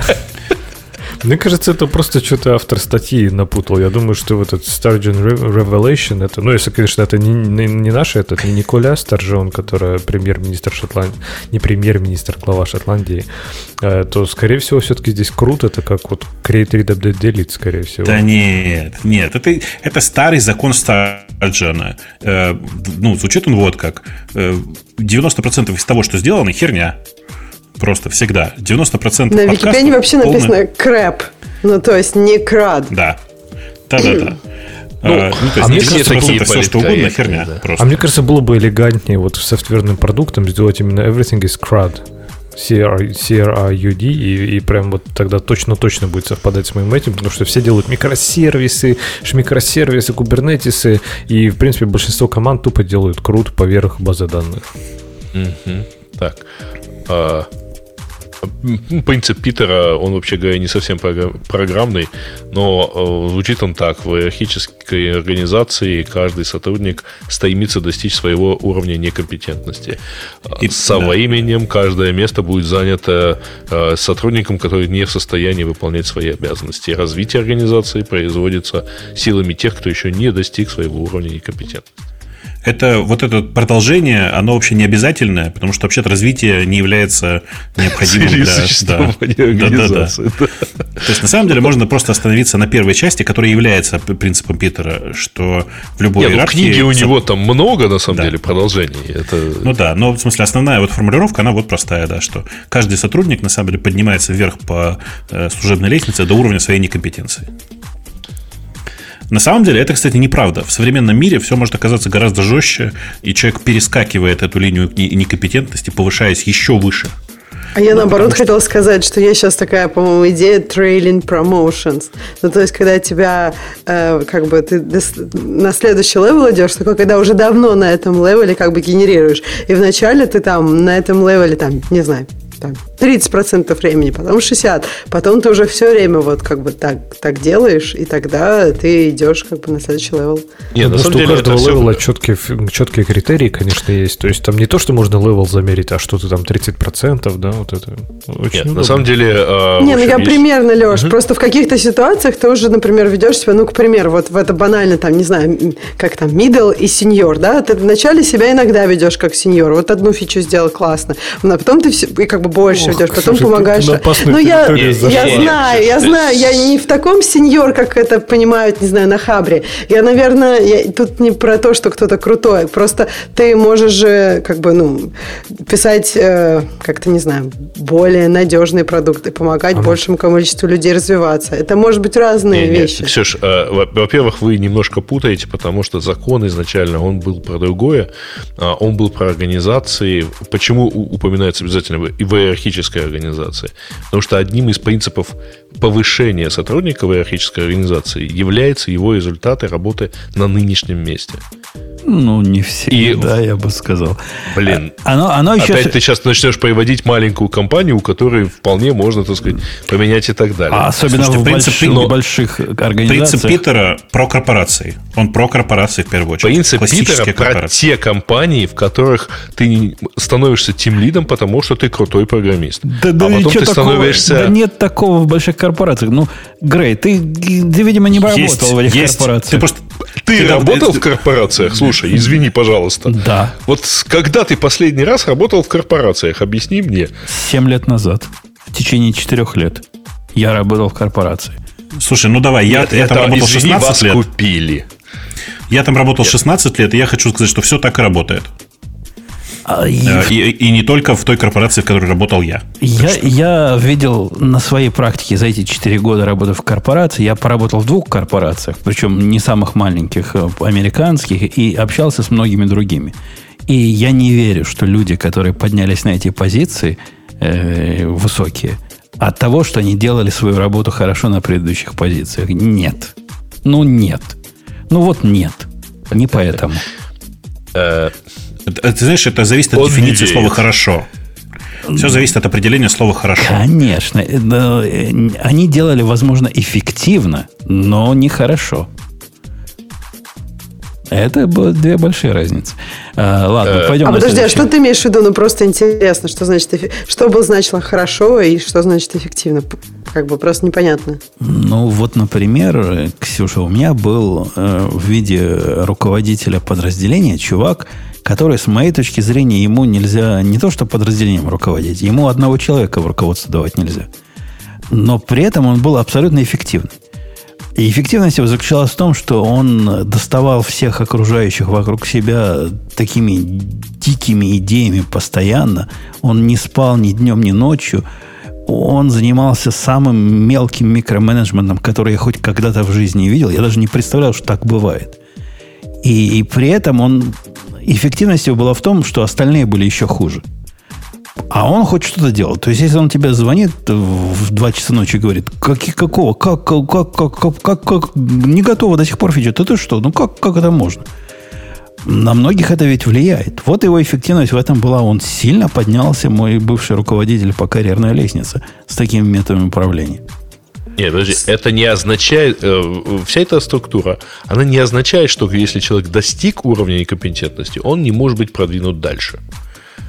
Она означает, что он в какой-то момент, Вот он был бы идеальным одним человеком, который сам собой бы управлял, так сказать, и долбил бы условно, условных партнеров, его поставили руководить, он доставал всех подчиненных. Но это не значит, что он потом дальше не может пойти. Он же эффективный. Ты сам признаешь, что он эффективный. Хотя, в общем, он... А... Так а мне кажется, что ключевое здесь, что остальные просто хуже. Ты сам сказал. То есть, конечно, это же всегда ну, несколько относительная ситуация. Ты хочешь, чтобы, я не знаю, ну, есть куча разных компаний. В них там как бы людям разные деньги платят. Это что же нормально. И поэтому у них есть разные компетенции. Есть компании, ну, ты не можешь ожидать от них какой-то высокой компетенции. Ну, вот, вот он лучше просто, чем все остальные вокруг него. Ты хочешь сказать, что они никого не должны были промоутить, потому что они все работают плохо? Я, я не понимаю, как это. То есть, не, ну, есть разные организации. В, в, в организациях в этих часто наблюдается вот этот отрицательный естественный отбор. Когда на позиции руководителей выдвигаются не, не те, которые нам бы с тобой казалось правильно выдвинуть, а строго противоположные. При этом они выдвигают на более высокие позиции, ну, или там на, на подчиненные позиции, куда могут, э, таких же, как они. И в результате все занимается вот этими людьми, которые с точки зрения моей некомпетентной целиком и полностью не должны и близко подходить к этому, ко всему. Э, эта Но ты при этом уверен, что в корпорациях повышают не за то, что они ну, не до, не до состояния некомпетентности. Интересная вообще последовательность у тебя. Я, я не понял то, что ты сказал. Ну, ты сказал, что вот где вы такое видели, такого в корпорациях нет, повышают за там, те или иные вещи. Я, я сказал, что идея, что корпорации повышают за уровень компетентности, она более чем сомнительная. То есть я как бы противоположное говорил, говорю. В большинстве что... корпораций с иерархической структурой повышение действительно идет как минимум с большим учетом бывших заслуг. И эти бывшие заслуги, заслуги могут сильно э, повысить, э, как бы, ну, собственно, соответствие Заслуг... сотрудника новой должности. Заслуги и компетенция – это вообще иногда ортогональные понятия. Заслуги вот. я согласен. Он сделал так, что фирма зарабатывает в этот момент на 150 миллионов Смотри, больше, он потому что... Продал, он продал 10 проектов заказчикам или там чего-то, 10 контрактов заключил и так далее. Давайте поставим его начальником отдела продаж. Ну, Сереж, да, такими ну, же, Женя, как он. Женя же на самом деле прав. Он другое имеет в виду, что э, бывает, что повышают человека за другие заслуги. Например, он э, сильно развлекает жену генерального директора, потому что дачи их находятся рядом друг с другом и человека внезапно повышают. Так тоже бывает, это нормальная ситуация. Ну, за заслуги это называется. Слушайте, это вы считаете, что это часто так бывает? Ну, то есть, вот правда вы считаете, Это бывает что чаще, часто... чаще, чем ты думаешь. Чаще, чем, чем ты как, думаешь. Потому что кого-то дача там Ну, это рядом. дурацкий пример, конечно. Ну, типа, за не, нерабочие заслуги то есть, грубо говоря, не за то, что компания стала зарабатывать больше, а за то, что э, типа ну, человек люди решает... схожи, людям там, не ну, знаю, типа комфортно того. вместе разговаривать. Нет, это Но понятно. Человек, человек тут же бросается исполнять указания, э, указания начальника.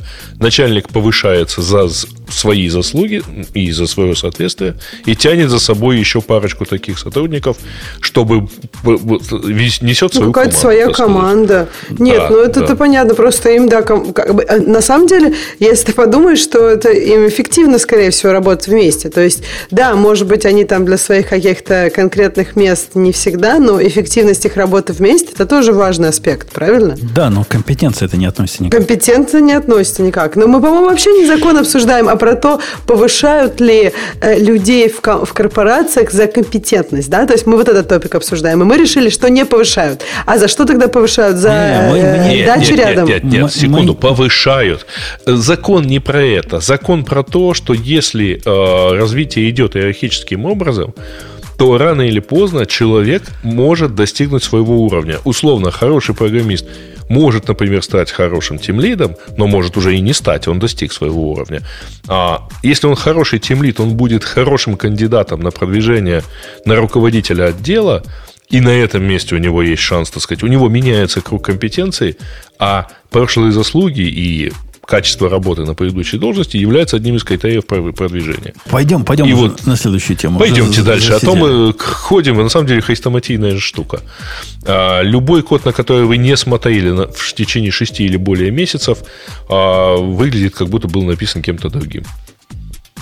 Я вообще нет, он не так. А я не согласен. Я тоже не согласен. Я помню не, не, почти, он, наверное, он... весь свой код. Так, ну, не, не, не Ребят, по строчкам, э, но... вы обратите внимание на вординг, там смысл другой. Э, этот Any код... Code of your own. Да, это код, который ты написал, на самом деле, это неважно, который сделал ты, через 6 месяцев может, быть, может выглядеть так, будет выглядеть так, как будто, возможно, его писал кто-то другой. Ну, типа, что ты растешь за 6 месяцев так, что ну, тебе типа... твои подходы, которые ты использовал, могут показаться чьими-то другими.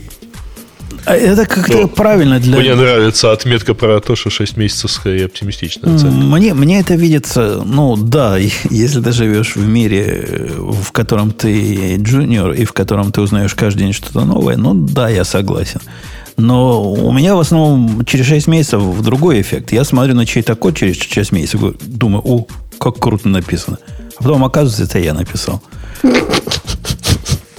Но это классика. Себя не похвалишь, оплеванный ходишь, ну? Ну, конечно, конечно. Причем без всякой задней мысли. Смотрю, я не помню, кто это писал. И даже сервис такой. Я не помню, зачем он это делал. Но я читаю код, и я его понимаю.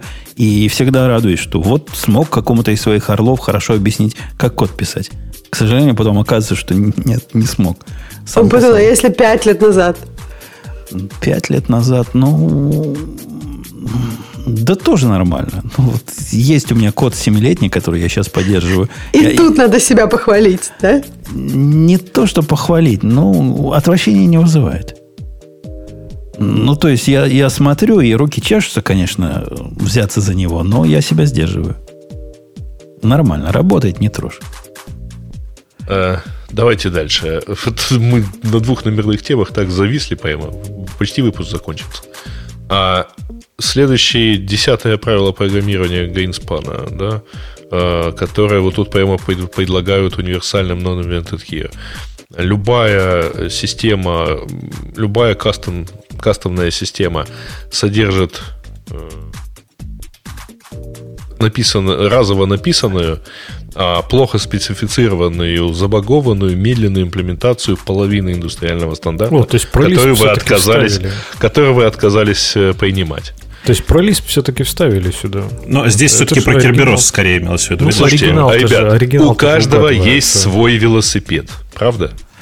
Ну да, речь идет о том, что когда ты смотришь на какой-то относительно сложный стандарт, и у тебя опускаются руки, глядя на то, как этот стандарт поддержать или, или хотя бы использовать в, своем, в своей системе, ты в конце концов, ну, с точки зрения автора этого закона, пишешь половину этого стандарта просто плохо. Это почему, говорит, я раньше злым программистом был? У меня своего велосипеда не было.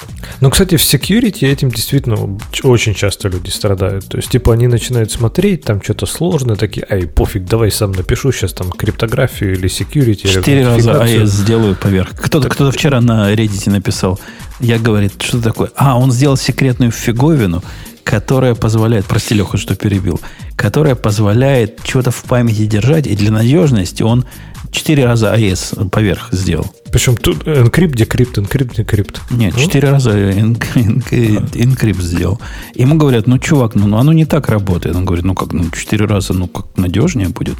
Ну, и как ключ выбросить. А? Ксор да, сделать три раза. Это ж лучше, Бобок, чем ксор один раз сделать. Мы все понимаем.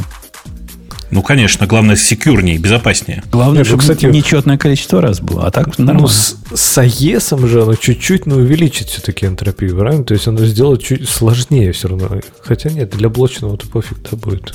Пофиг. Ну, в общем, э... Да, пофиг. Ну, в общем, я к тому, что действительно вот почему-то в безопасности люди страдают. То есть, ну, типа, не знаю, OAuth что-то там как-то сложно, эти все фигни, и, так они сложные по причине. И, и, и действительно, я столько раз уже видел какую-то кастомную реализацию security, это просто даже иногда страшно от этого становится.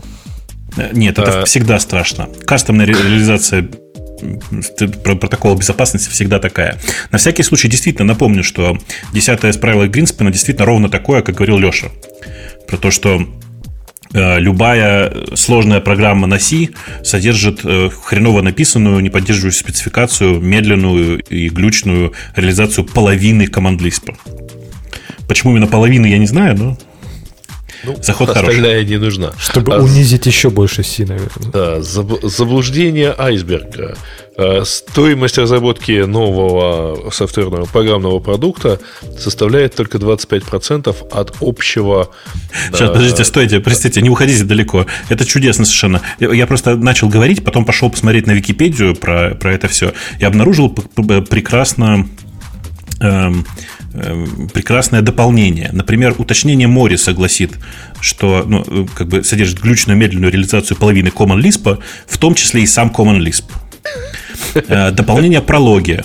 Э, любая достаточно сложная программа на Lisp наверняка содержит медленную реализацию половины языка пролог. Любая достаточно сложная распределенная программа содержит заново написанную, неспецифицированную, глючную, медленную реализацию половины языка Erlang. Ну, как бы понятное дело. Ну, да, так и есть, так и живем. Да. Короче, любая достаточно сложная платформа содержит заново написанную, неспецифицированную, глючную, медленную реализацию половины функционального языка. Вот как надо было изначально сформулировать. Э, этот айсберг, о котором ты, Грей, говоришь, это ведь айсберг, это не фамилия, это, это айсберг, да? И, и, а и... я почему я не, не имел в виду, что это прямо фамилия. Вот, вот эти берги да, все конечно, заполнили, да? Айзенберги, да. Как правило, буравчика практически. Да-да-да. Но дальше там есть хорошее дополнение, что типа если разработка программного обеспечения, поддержка программного обеспечения составляет 75% э, процентов общей стоимости владения, то э, ну, условно говоря, сисоповский саппорт составляет оставшиеся 75%. Это Эксплуатация, не... поддержка эксплуатации это оставшиеся 75%. Это не сисоповский, это именно ну, все остальное после разработки имеется в виду.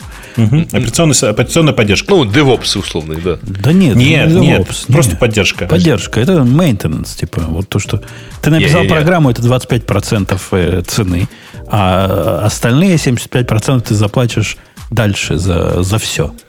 Там и тебе и DevOps, и SysOps, и... Да нет, посмотри, посмотрите вот твит, который дальше написан, что если э, поддержка ПО э, составляет 75%, то поддержка, условно говоря, вся остальная операционная то э, составляет другие 75%. Ну, это понятно, просто это утверждение ошибочно, потому что на самом деле э, в реальности тут пишется про operational support, то есть, ну, действительно, про э, типа управление серверами, условно говоря, про деплой и всякое такое. Uh-huh. Но есть еще огромный поток работы по исправлению ошибок, внесению корректировок в связи с изменением законодательства и всякой такой ерунды. То есть, на самом деле, здесь еще и 75% где-то потеряно. То есть три раза по 75% наверняка да. тут накопится. И я согласен. А, ЛГБТ дилемма. Нет, ЛГТМ, конечно же. Вот. Если вам требуется, если вы хотите быстро э, зашипить, так сказать, изменение 10 кодекс, 10 строк кода, спрячьте это в где-нибудь там во второй тысяче. В, в pull реквесте на, на, на полторы тысячи строк. Спрячьте это в pull реквесте на полторы тысячи строк. Ну, известная история такая, да. Э, а, а так делают вообще люди? Иногда да, но я такие pull реквесты сразу просто канцелю, в смысле, прям сразу говорю, что такое нельзя мержить. Слушай, такие что... большие? Ну да, нет, дело не в этом. Дело в том, что у тебя а, каждый pull request должен решать одну, одну проблему.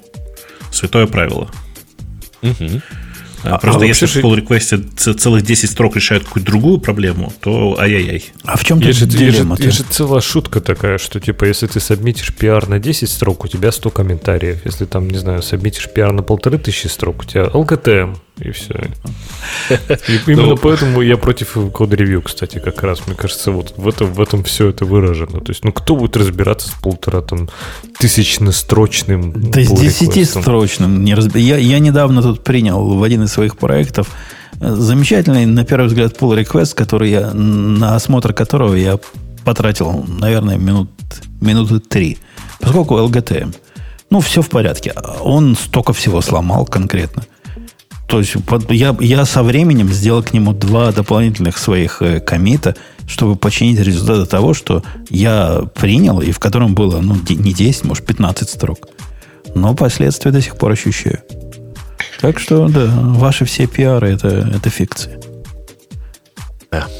Так, ну на этом эта тема закончилась. Может, мы какие-то новости тронем?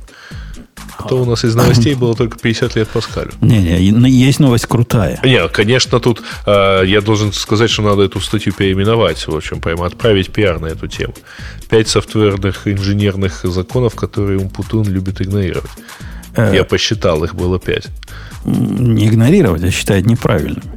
То, что, то, что, то, что Грейг считает законами, вовсе не означает, что законы для железнодорожников это законы для умпутунов. У нас появилась э, убийца макбуков, убийца современных э, вот этих унылых лаптопов, не, не расширяемых. Наше все практически. То есть то, о чем мечтали большевики, в, в том числе ты, Леха, мечтал. Чтобы Я как раз хотел легкий. про этот дичайший ноутбук поговорить. Давай, рас, заведи нам. Что, Давай. что не так? Я не знаю, откуда ты понял про... А, ну там они писали, да, спеки где-то. Я просто почитал э, как раз про их идею. Мы говорим про ноутбук, который называется The Framework Laptop. И это, я так понимаю, очередной стартап, стартап с очень крутым доменным именем frame.work, за что им прям респект. Э, и что они предлагают, я так понимаю, главная фича, я не смотрел, если честно, сколько он весит и прочее, но что они предлагают, сделать, по сути, из ноутбука конструктор. 1,3 они... килограмма.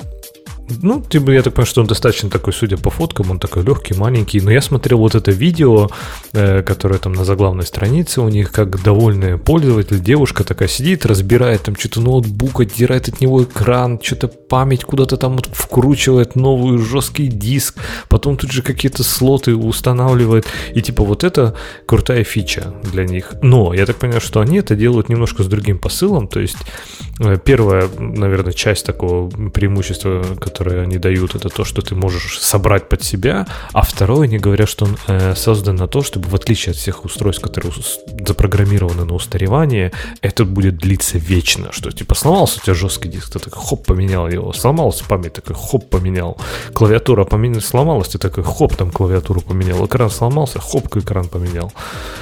И, не знаю, мне это так просто любопытно. То есть, а сколько они планируют, чтобы ноутбук у тебя держался? То есть, ну, современный MacBook, ну, сколько он продержится? Ну, 10 лет, наверное, да, пока он там совсем уже не развалится. То есть, типа, они лет на 50 его планируют или на сколько? И не является ли это каннибализацией своих будущих продаж? Ну, кто будет покупать а второй, если уже первый купил? Они просто, видишь, компоненты будут продавать, а компоненты Они блоки будут, будут ломаться. Да, конечно. Да. Компоненты тоже будут отваливаться постепенно. Слушайте, на самом деле, все это, конечно, здорово, но вы понимаете, что это очень хлипкая конструкция. Все обязательно будет болтаться, разъемы USB-C, на которых содержатся все эти карточки, будут постепенно разваливаться. Все это будет, ну, такое, ну, как бы... То есть все равно придется все. менять, думаешь, да, его через какое-то время? Я думаю, что его придется выкидывать через какое-то время, потому что все это... Ну... Не, ну, погодите, у них вот этот, э, ну, материнская плата, грубо говоря, она же не заменяется. То есть вот этот 11 Generation Intel Core процессор, который устареет через два года, ну и, и пофиг тебе, что ты можешь периферию добавить к нему через два года. Ну и что? Он ты же не можешь. А ты уверен, что не заменяется, да? Ну, нигде про это прямо не сказано явно. Ну, типа, у тебя только корпус, типа, останется. Но хотя, наверное, можно и корпус заменить плату, оставить экран, оставить клавиатуру и прочее. Типа, а они, ведь, они ведь не знают даже, какой, какой там сокет будет у 12 генерации. Как они да. под это спланируют? Переходниками я потом даже, все сведут. Я даже не понимаю, то есть неужели вот это, ну, действительно у кого-то сейчас есть такая проблема? То есть вот, не знаю, чтобы ты мог поменять набор портов на своем ноутбуке, типа, чтобы что? Я вчера, Леха, смотрел замечательное такое видео, где чувак на полном серьезе удивлялся тому, вот говорит Apple, после многих лет отказа от того, чтобы делать маленькие телефоны, сделала ведь маленький телефон – и так кричали энтузиасты, мы так хотим, так хотим, все, все так хотели, а результаты по продажам оказались просто смешные. То есть э, хотели вот эти 7,5 гигов маленькие телефоны, и никто их в результате не покупает. Я подозреваю, с этим э, фреймворком компьютером будет ситуация еще, еще хуже. Ну да, 7,5 человек купят из, из, из, не знаю, из тех, кто вообще все, 7,5 человек во всем мире купят, и на этом закончится их рынок. Ну, немаловероятно. Но вообще, кстати, про телефоны на секунду вернусь. Вот честно, я сейчас привык к большому телефону, я вообще не понимаю, зачем нужны маленькие телефоны. То есть там вот сколько, не знаю, 12 да, он там 7, 6, 6 с чем-то дюймов, он здоровый. Это круто, это так удобно. Маленькие телефоны вообще не нужны. Какие там SE, нафиг они нужны? Там ничего не видно, там, блин, пальцем закрываешь весь экран. Нет, телефоны должны быть такие здоровенные, прям лопата. Так что это круто. А с ноутбуком, не знаю, я, мне кажется, они придумали действительно проблему, которой, в общем-то, нет. То есть, ну, кто-то, может быть, при покупке воткнет туда три порта очень, и потом 10 лет не будет менять. Очень теплый прием этой идеи был везде, где я видел. Это примерно как энтузиасты машин. Вот говорят, сделайте нам машину с ручником, у которого был бы там 3 литра турбочарж какой-то там этот самый, и мы ее будем покупать. Ну да, все 7 и купят. В результате, только, в результате да, закрывает этом, производство таких машин все Только при этом, знаешь, они все такие, мы хотим собрать полностью свою машину, чтобы там было шасси, которое я поставлю, двигатель, который я выберу, чтобы корпус был, который я выберу, но при этом, чтобы она ехала как BMW, там, типа э, M3. Ну, блин, она не поедет, потому что BMW M3 за это и берет деньги, чтобы настроить ее на полигоне, чтобы она ехала как сатуна просто на колесах. Э, это сложно построить ноутбук, который, там, не знаю, работает быстро, нормально, с долгой там жизнью от батареи, с хорошим экраном это прям конкретно непросто, поэтому накидав компоненты в корпус, ну, получится очередной Lenovo. А они еще предлагают, я, я там читал у них на сайте, продавать не только готовые продукты, но и конструкторы для изготовления. То есть не обязательно даже покупать этот ноутбук с самого начала. Можно купить только те части, что тебе нужны, и собрать из него то, что тебе хочется с э, православным Linux на борту. Не нужен купи, тебе экран такой. Купи ну, 6 беляшей и себе икошку, да. Не, а больше всего мне нравится, они нарисовали реально такого пользователя, вот уверенный, там, как там девушка разбирает, прям что-то отверточкой такая раз-раз-раз, перед тем, как начать работать, очевидно. Они вообще пользователи видели ноутбуков? Какой там, ну какой разбирать? Ну что вы говорите? О чем вы говорите? Слушайте, ну что вы так, зачем вы так передергиваете? Это же ноутбук для нескольких тысяч фанатов. То есть это же не штука, которая будет продаваться миллионными тиражами. Любители несколько... компилировать ядра, да. Ну, типа того, сделают там, типа, 10 тысяч девайсов. И все, им этого достаточно. Им, они надо, им надо было либо Slack туда предустанавливать, либо генту. Тогда бы они наверняка попали в свою... Не-не, не Slack, Slackfire все-таки. Ты не путай. Слово Slack теперь другое означает. А, вот так, да. Молодежь другое Генту, Нет, нет, ты не прав. Это, это ты просто, чувствуешь, просто чувствуется, что ты отстал от жизни. Arch. Там должен стоять Arch Linux. Ладно, пусть Arch. Причем не Manjaro, а именно Arch. Scratch уже не? Это для пенсионеров, опять же. Кому это надо? Слушайте, а ну, если серьезно, ну, в общем, я думаю, они-то понимают, что а, как бы конструкция нынешних ноутбуков, а вот, которая позволяет, чтобы вот легко, э, тонко, мощно и так далее, она как раз заключается в том, что все допиливается, ну вот как батарейки в этом, в, в Магуке которые там в каждую мыслимую, так сказать, угол запихивается, так сказать, какой-то отдельная, отдельная ячейка батарейки. Так, ну, а... То есть по определению он будет проигрывать и по мощности, и по всему остальному. Ну, конечно. А вы заценили, какой коварный, хитрый удар коленом под дыхание нанесли просто Apple? Наверное, Бобук, тебя наслушались. У них в списке фичей ноутбука не написано 1080p 60 fps вебкам. Не-не, но это 60 FPS вебкам, это правда важно? В смысле, я без сарказма. Так нет, я и говорю, что вот они просто, понимаешь, они в списке фичей, которые там типа экран, вес и так далее, и вот именно камеру. У них даже, у них даже подчеркнуто finally, типа, вот, наконец-то, мы все ждали и дождались, наконец-то. Я думаю, их ожидает большой сюрприз, э, когда следующий какой-нибудь 14-дюймовый MacBook Pro наконец-то выйдет с 1080 э, камерой.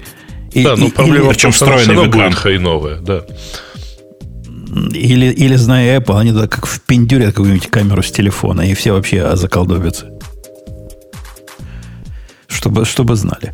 Э, не знаю, как вы, я с Лехой согласен. Я не вижу большого особого будущего у этого ноутбука. Если бы они собирали деньги где-нибудь на... Где деньги собирают? На ну, Kickstarter, Kickstarter я да. бы им не дал. Вот не дал бы. Ксюша, ты бы им дала? А она только что попрощалась, кажется, нет? Чего, так вот попрощалась? Я так и не узнаю, дала ли Ксюша или не дала бы. Она написала, что... Ну, нам в чатик написала, что ноутбук такой не нужен. Окей, окей, мы, мы с согласны. Мы получили от нее вердикт. Получили да. ответ. А, ладно, давайте посмотрим на что-нибудь такое веселенькое под конец. Что-нибудь такое, такое легонькое. Бобок, что-нибудь легонькое. На Тома Круза, например. Бобок, что Очень скучно на него смотреть. Да, посмотри Слушайте, давайте, даже, давайте, давайте в очередной раз расскажем, что надо использовать нормальные паспорт-менеджеры, а не, это, не эту херню, про которую мы уже много раз говорили. Подожди, а про херню мы в прошлый раз говорили, что они себе это позволили? Или не, не, не это, более, это более новое. Прошлое это свежая история. Они сейчас еще и другое себе позволили. Да, да. Это Майк Кукиц, который не путать с Кукуц, э, это Кукиц, разобрал просто бинарник и обнаружил, в смысле, внутри то ли 7, то ли 8, я уже 7. забыл, 7, 7 трекеров 7 сторонних трекеров, которые собирают информацию о поведении пользователя внутри LastPass. В том числе спокойно работающий AppsFlyer, MixPanel, Segment и прочие замечательные как бы трекеры. Погоди, но э, они же а, а, аудит проходили. Ведь они LastPass проходил аудит, я помню. Куда, э, куда я, аудиторы смотрели? Я не помню. Может быть, после аудита все, что перед этим скрыли, внесли в приложение обратно? Специальный так было? фичи флаг да, для аудита. Фича тогл, да. Эм, э, короче, там в... еще Google Advertising ID.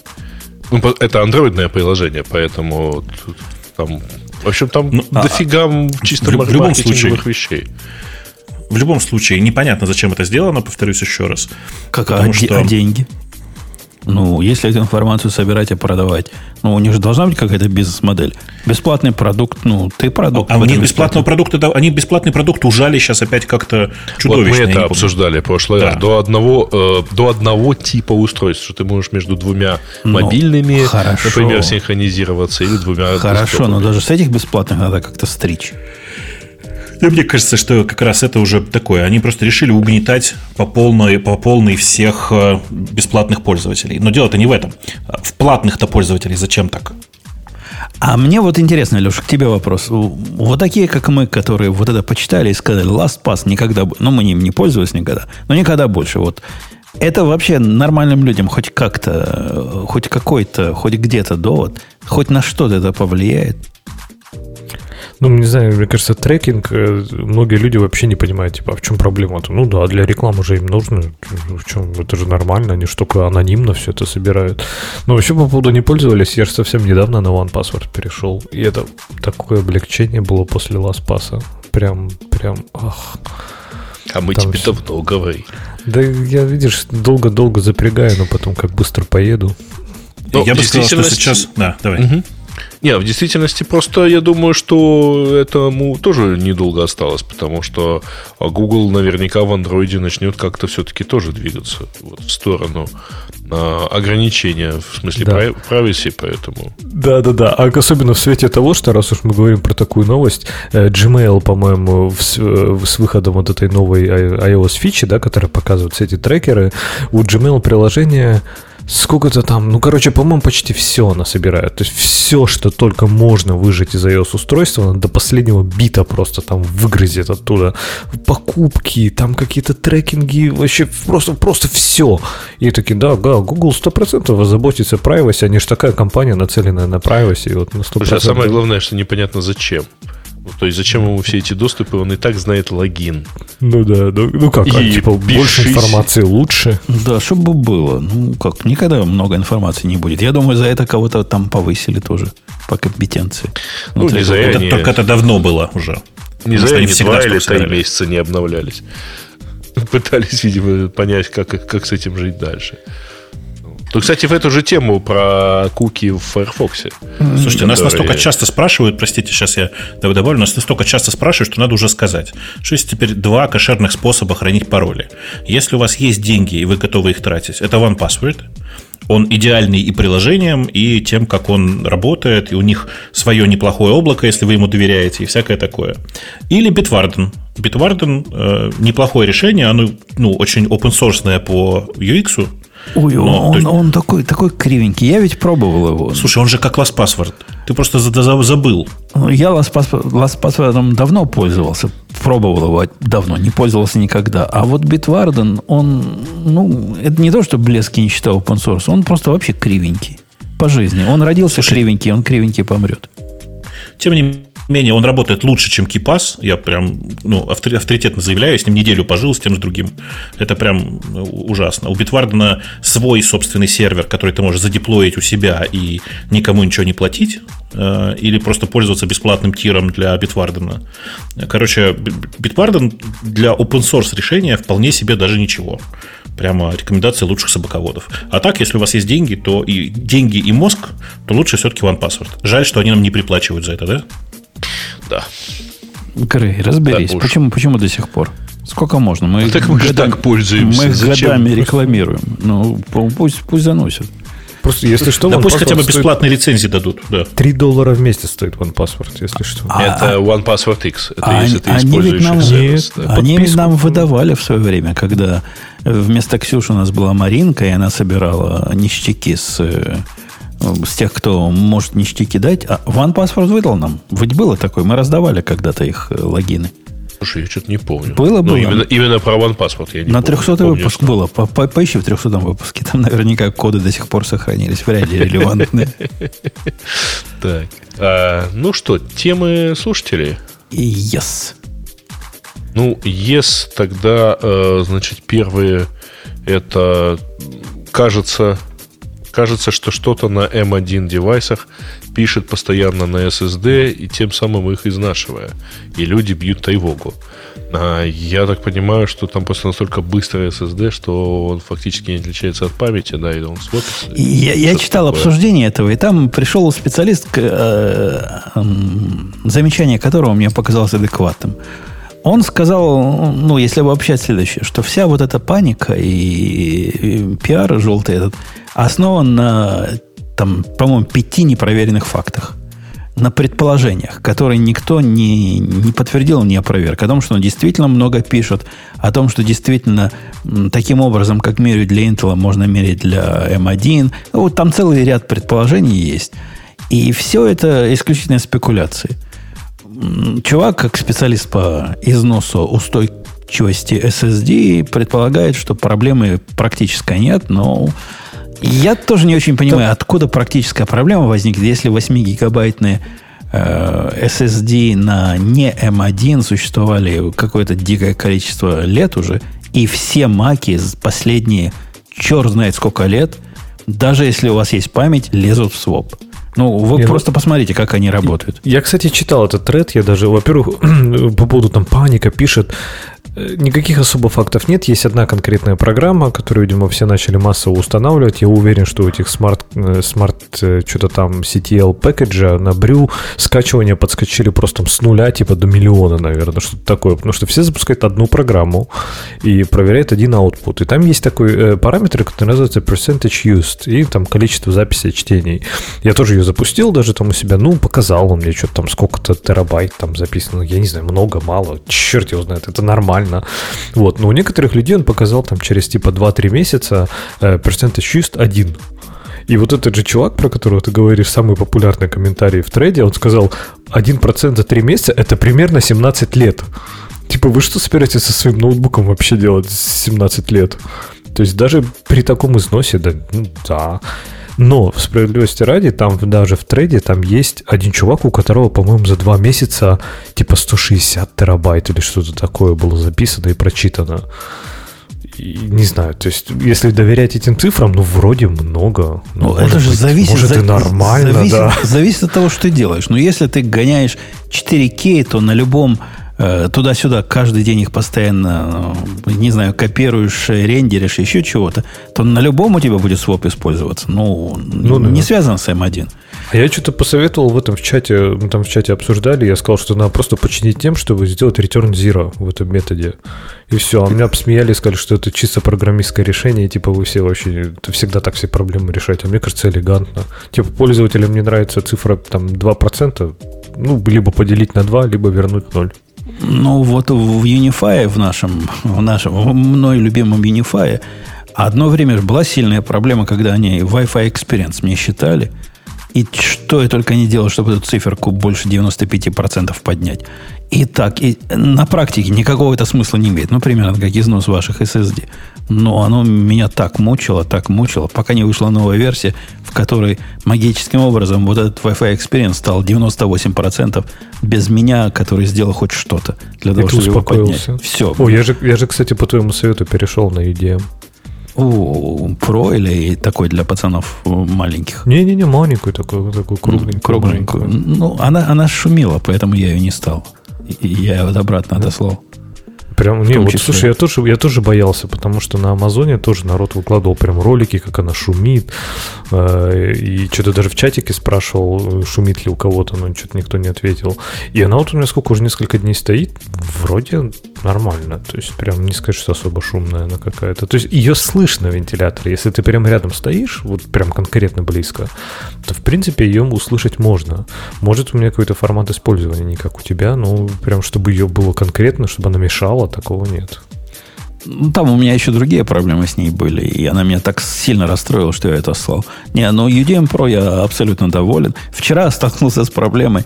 Э, вдруг перестал вечером, ночью работать интернет. Как-то так странно не работает. В принципе, по, по, по нутрям все работает, а, а как-то не работает. Захожу на Comcast проверить, как у них. Говорят, нет, никаких проблем, Comcast работает.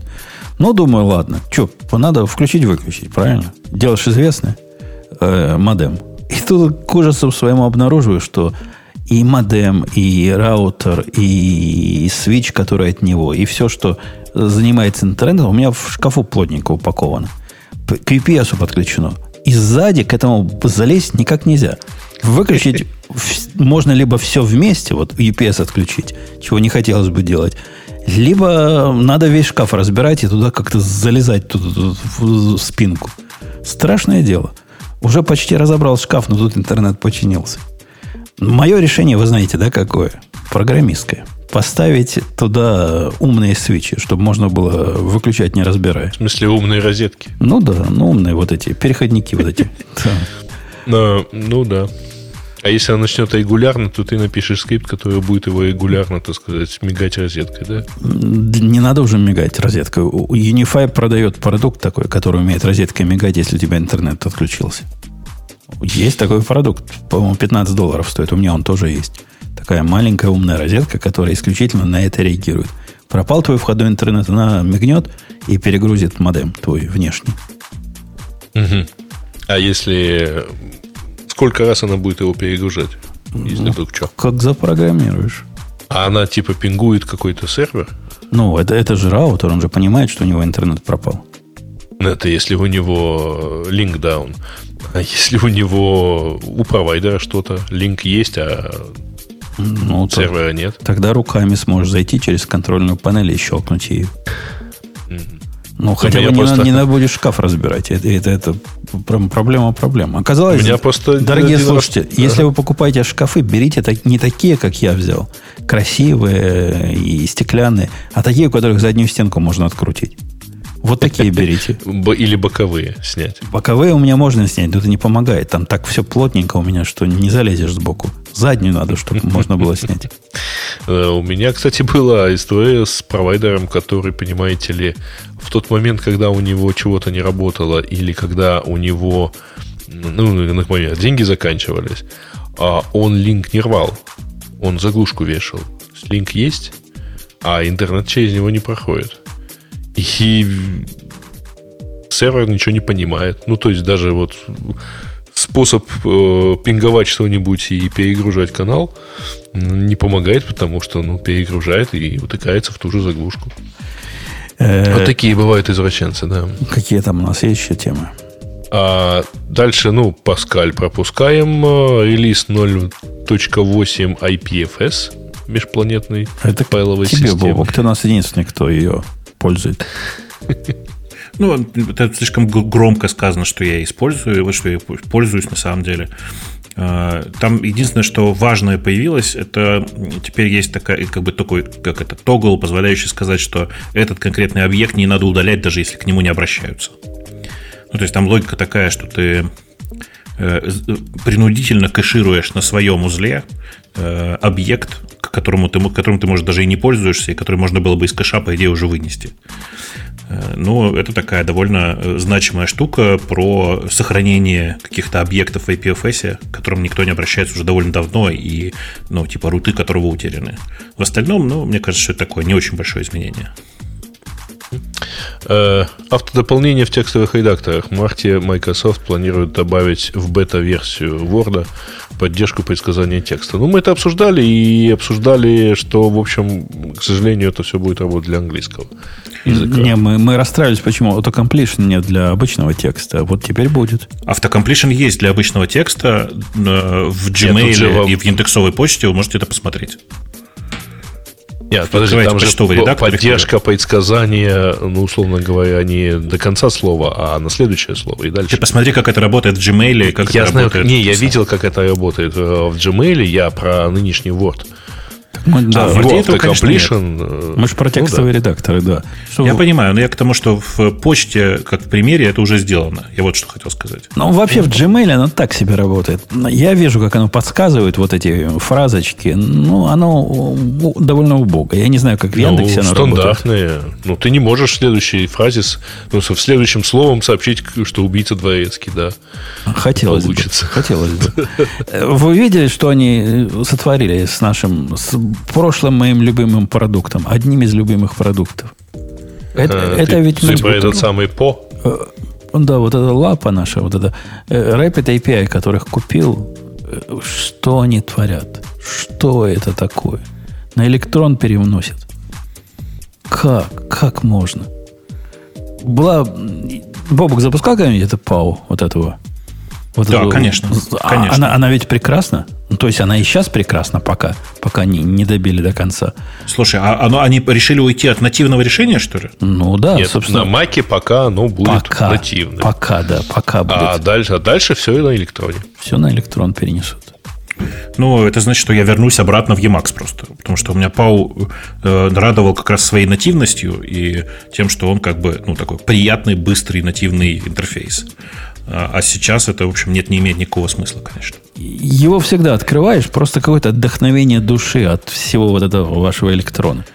Ну, честно ну, говоря... Они пока осторожно пишут, что они не, не обязательно они поймут, возьмут и отменят нативное, нативное намек, приложение. Намекают, намекают. И я в последнее время все меньше и меньше этим пользуюсь. Все перешел на REST HTTP файлы. Они, мне кажется, как-то более вменяемые рядом с, с кодом хранить и вот это все. Вот я также начал делать, в первую очередь, потому что легче шарить, как ни странно. У PAU есть свое собственное облако, в которое можно шарить это все. Но на самом деле шарить это через их облако не настолько удобно, как просто в REST-файлах внутри репозитория. Ну да, и у них же своя система контроля ревизии. Там же все к гиту привязано тоже. И отдельно делать слияние там, отдельно делать слияние здесь, и как-то оно от кода оторвано не наш путь. Я пытался с этим PAO придумать, как их файл постоянно импортировать, экспортировать как часть репозитория. Ну, так, так жить нельзя. Не, не получается так. А с REST файлами, ну, ведь красота. Ну да, не так оно... А, а у вас в Emacs тоже их можно запускать, да, прямо кликом? Да, конечно, конечно. Есть специальный прям такой, ну, в смысле, есть э, библиотека, модуль такой, который делает то же самое. Ну, вот я как раз пилю с одним добрым человеком сейчас э, Pet Project, и он спросил, документация где на твой рест? А я ему гордо вместо документации вот этот рест файл. Он говорит, ух ну, ты, да. как круто. А ты, а ты тоже, да, там прям как бы в комментарии сразу описываешь, что как, чтобы не забыть потом? Ну да, есть... я вверху пишу, запускать сервер таким образом, чтобы вот эти все запросы работали.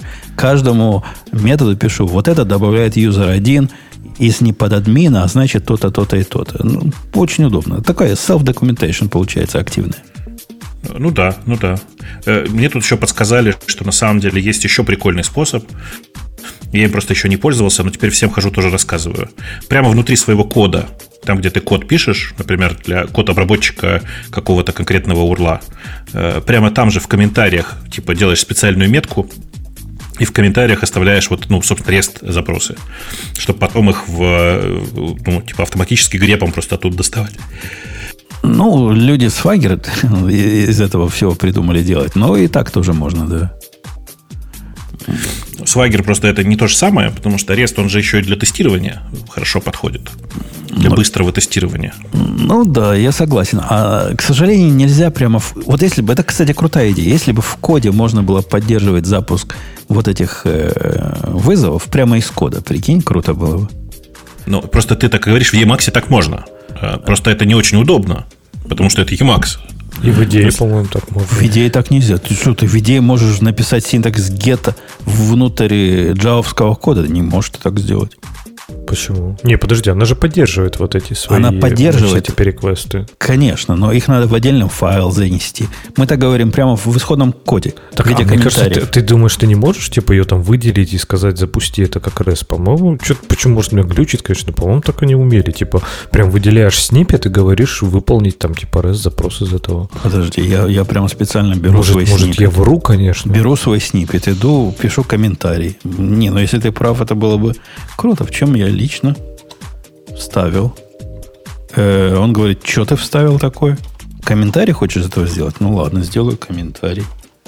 Ну вот, просто комментарий, никак она не, не понимает. а там через типа какой-нибудь там, если выделить... Inject, inject language? Да, что-нибудь такое. Ну, что-то ничего Потому что, по-моему, я, я, я, у меня вот в голове отложилась картинка, что типа я работал то ли в Markdown это я делал, что ты прям пишешь там текст, текст, текст, потом раз у тебя такой запросик, и ты можешь выполнить, типа его запустить, и он тебе своим вот этом tool window показывал а, output этого.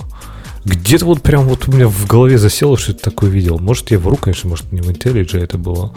Но прям вот картинка четко в голове стоит. Может, я придумал это, и вообще такой фичи нет. Пусть нам в чатике расскажут, можно ли это где-то делать, но я, я не знаю, где это делать. Ну, действительно, было бы интересно, бобуковская идея таких э, ручно, ручно запускаемых тестов прямо к крест-контроллерам прицепить. Было бы прикольно. Хотя, конечно, Месси. Месси. Месси будет. Но не, не Лионель. А, так, ну, кажется, почти все. Ну, вот веселая тема про то, что чувак э, сэкономил на отоплении, потому что у него на криптоферме дома отапливался. Ну, нормально, Яндекс своим дата-центром близлежащий город Финляндии отапливает. Ну, надо сказать, что такая же схема в Фейсбуке есть в нескольких дата-центрах, поэтому... Э, это, конечно, хорошо, если запомнить о том, что времена года бывает. Либо ты живешь только в вечной мерзлоте, тогда это имеет какой-то смысл. А так летом, а летом чего? Охлаждать будешь? Своими фермой? Ну, слушай, что тебе могу сказать? Поменяешь полярность и охлаждаешь. А, наверное. Ну, строго говоря... Вместо майнить монеты, эти криптовалюты, будешь их э, Слушай, наоборот, ну, кондиционер наоборот, есть работающие да. на тепло. Почему не может быть, так сказать, отопление, работающего на холод? Извините. А, тепловой, а тепловой насос, это разве не про это? Можно как-то, наверное. Я вот сейчас проверил, не поленился. Можно так сделать в IntelliJ. Прямо зелененькая кнопочка, плюсик появляется, можно запустить. Где? Запрос. Где? За полгода? Ты, да, да, за injected reference тебе надо. Injected reference, inject language reference, HTTP, и потом прям кнопочкой можно запустить. Правда, у меня не запускается, но кнопочка есть. У меня и кнопочка не Но не запускается. Но кнопочка есть. Подожди, ты сделал комментарий, правильно? Да. И да. весь комментарий выделил, то есть весь пост. Прям нажал на нем uh, Alt um, Option Enter, сказал Inject Language Reference, выбрал HTTP client, и он нарисовал Inject. такую кнопочку. Ни хрена не запускает, правда, но это другой вопрос. Language Reference. Он говорит, а что ты мне дал? Я, говорит, тебе могу, могу тут JavaScript. Выбери так, конфигурацию. А ты HTTP там выбери. Да, я понимаю, я пытаюсь. Inject Language or reference. Вот, language injection. Вот. Не, не то, это preference идет. Нет, ты гонишь, Леха, не работает оно. У ну, него окей. тоже не работает, но У него тоже не работает, есть. но кнопочка рисуется, поэтому... Еще следующий логический шаг, и все будет работать. Маленький шажок осталось сделать. Слушай, а, кстати, Женя, ты на самом деле за это утверждаешь, что, мол, а что летом делать? А летом, например, воду гоить. А зачем тебе воду греть? У вас не греют воду? Для бани. Почему? В смысле, у меня один котел э, зимой работает на отоплении горячую воду, а летом только на горячую воду. У меня автономно, у меня э, приходит только холодная вода. Да ты выживальщик какой-то. Зачем? Ну, у тебя есть подвал, в котором автоматические и полуавтоматические винтовки? На нет. случай, ну, вообще полнейшего апокалипсиса. Нету, нету. Значит, ты еще, еще рано тебе с нами разговаривать. Все, есть там еще что-нибудь или, или все? Да давайте все. Твиттер, Потому что там дальше... Какие-то платные подсадцы. Ну, ничего пока особо не анонсировал. Он намекнул, что у него будут подписки. Он про это намекает довольно давно. Он купил вот это вот э, аналог Substack. И, в общем, да, они туда, соответственно, идут. А я где-то видел мансу, кстати, про платные подписки. Где-то платят э, с тем э, Stack Overflow ответчикам, которые с большой репутацией. А их по минутам нанимают. Видели вот эту мансу, не? Нет. Бобук, ты, ты это должен был Нет, видеть. тоже не видел. Там, там какая-то... А что, Бобук на любой заработок так кидается, что ли? Там, что конечно. Был там такая бизнес-идея. Какая-то сторонняя компания, которая, видимо, через API от Stack Overflow понимает, крутой ты чувак, ну, с точки зрения Stack Overflow или нет. И если у тебя репутация, по-моему, больше, чем 500, они тебе дают э, такую возможность, под, тебя можно нанять поминутно для решения конкретной проблемы. При этом, по-моему, доллар в минуту, что-то вот такое. Какая-то такая цена, ну, небольшая, небольшая цена. И в зависимости от того, какая у тебя репутация, тебе, значит, больше долларов в минуту платят. То есть взяли тебя там на, на 40 минут, за, зафрахтовали, ты им что-нибудь за 40 минут починил, и все, пошел следующую задачу решать. То есть вместо того, чтобы отвечать как дурак бесплатно на вопросы, ты решаешь конкретные а, вопросы и проблемы людей за, за маленькие деньги. Как называется компания, не скажу, там, там подскажут нам в чатике наверняка. Но я не, недавно как раз это дело встречал. Запинали и на Reddit, и на Hacker News. Эту идею, говорят, слишком мало. Мало нам, большим экспертам, денег. Вот этот ваш смешной доллар в минуту. Куда нам его? Вот? Дешево, дешево, согласен. Ну, 60 долларов в час, ну, получается. Ну, что это такое? Правильно я посчитал? Ну, конечно, дешево, я же говорю. Человек должен находиться где-то в середине ничего, для того, чтобы позволить себе все жалкие, работать за жалкие 60 долларов в час. А нам Виктор говорит, 60 долларов в час это много. Ну, где-то, наверное, Виктор много. готов за эти деньги работать, видишь? Да, да. Э, ну что, предлагаю на этой оптимистической ноте наши сегодняшние разговоры э, завершать. Ксюша ушла от нас. У меня был план пригласить чувака с той стороны вселенной. То есть тот, который бы поддержал Ксюшу в ее трудном деле защита фронтенда. есть что. Ну, в следующий раз. У нас там как раз тема была, как, как нам весь фронтенд переделать. Может, в следующий раз мы его позовем, и он нам расскажет, почему мы полные дебилы, и фронтенд все еще нужен. А на этой оптимистической ноте у нас Digital Ocean, и мы с вами до следующей недели в настоящем реальном гиковском выпуске не так, как сегодня встретимся. Пока. Пока. Пока. Пока.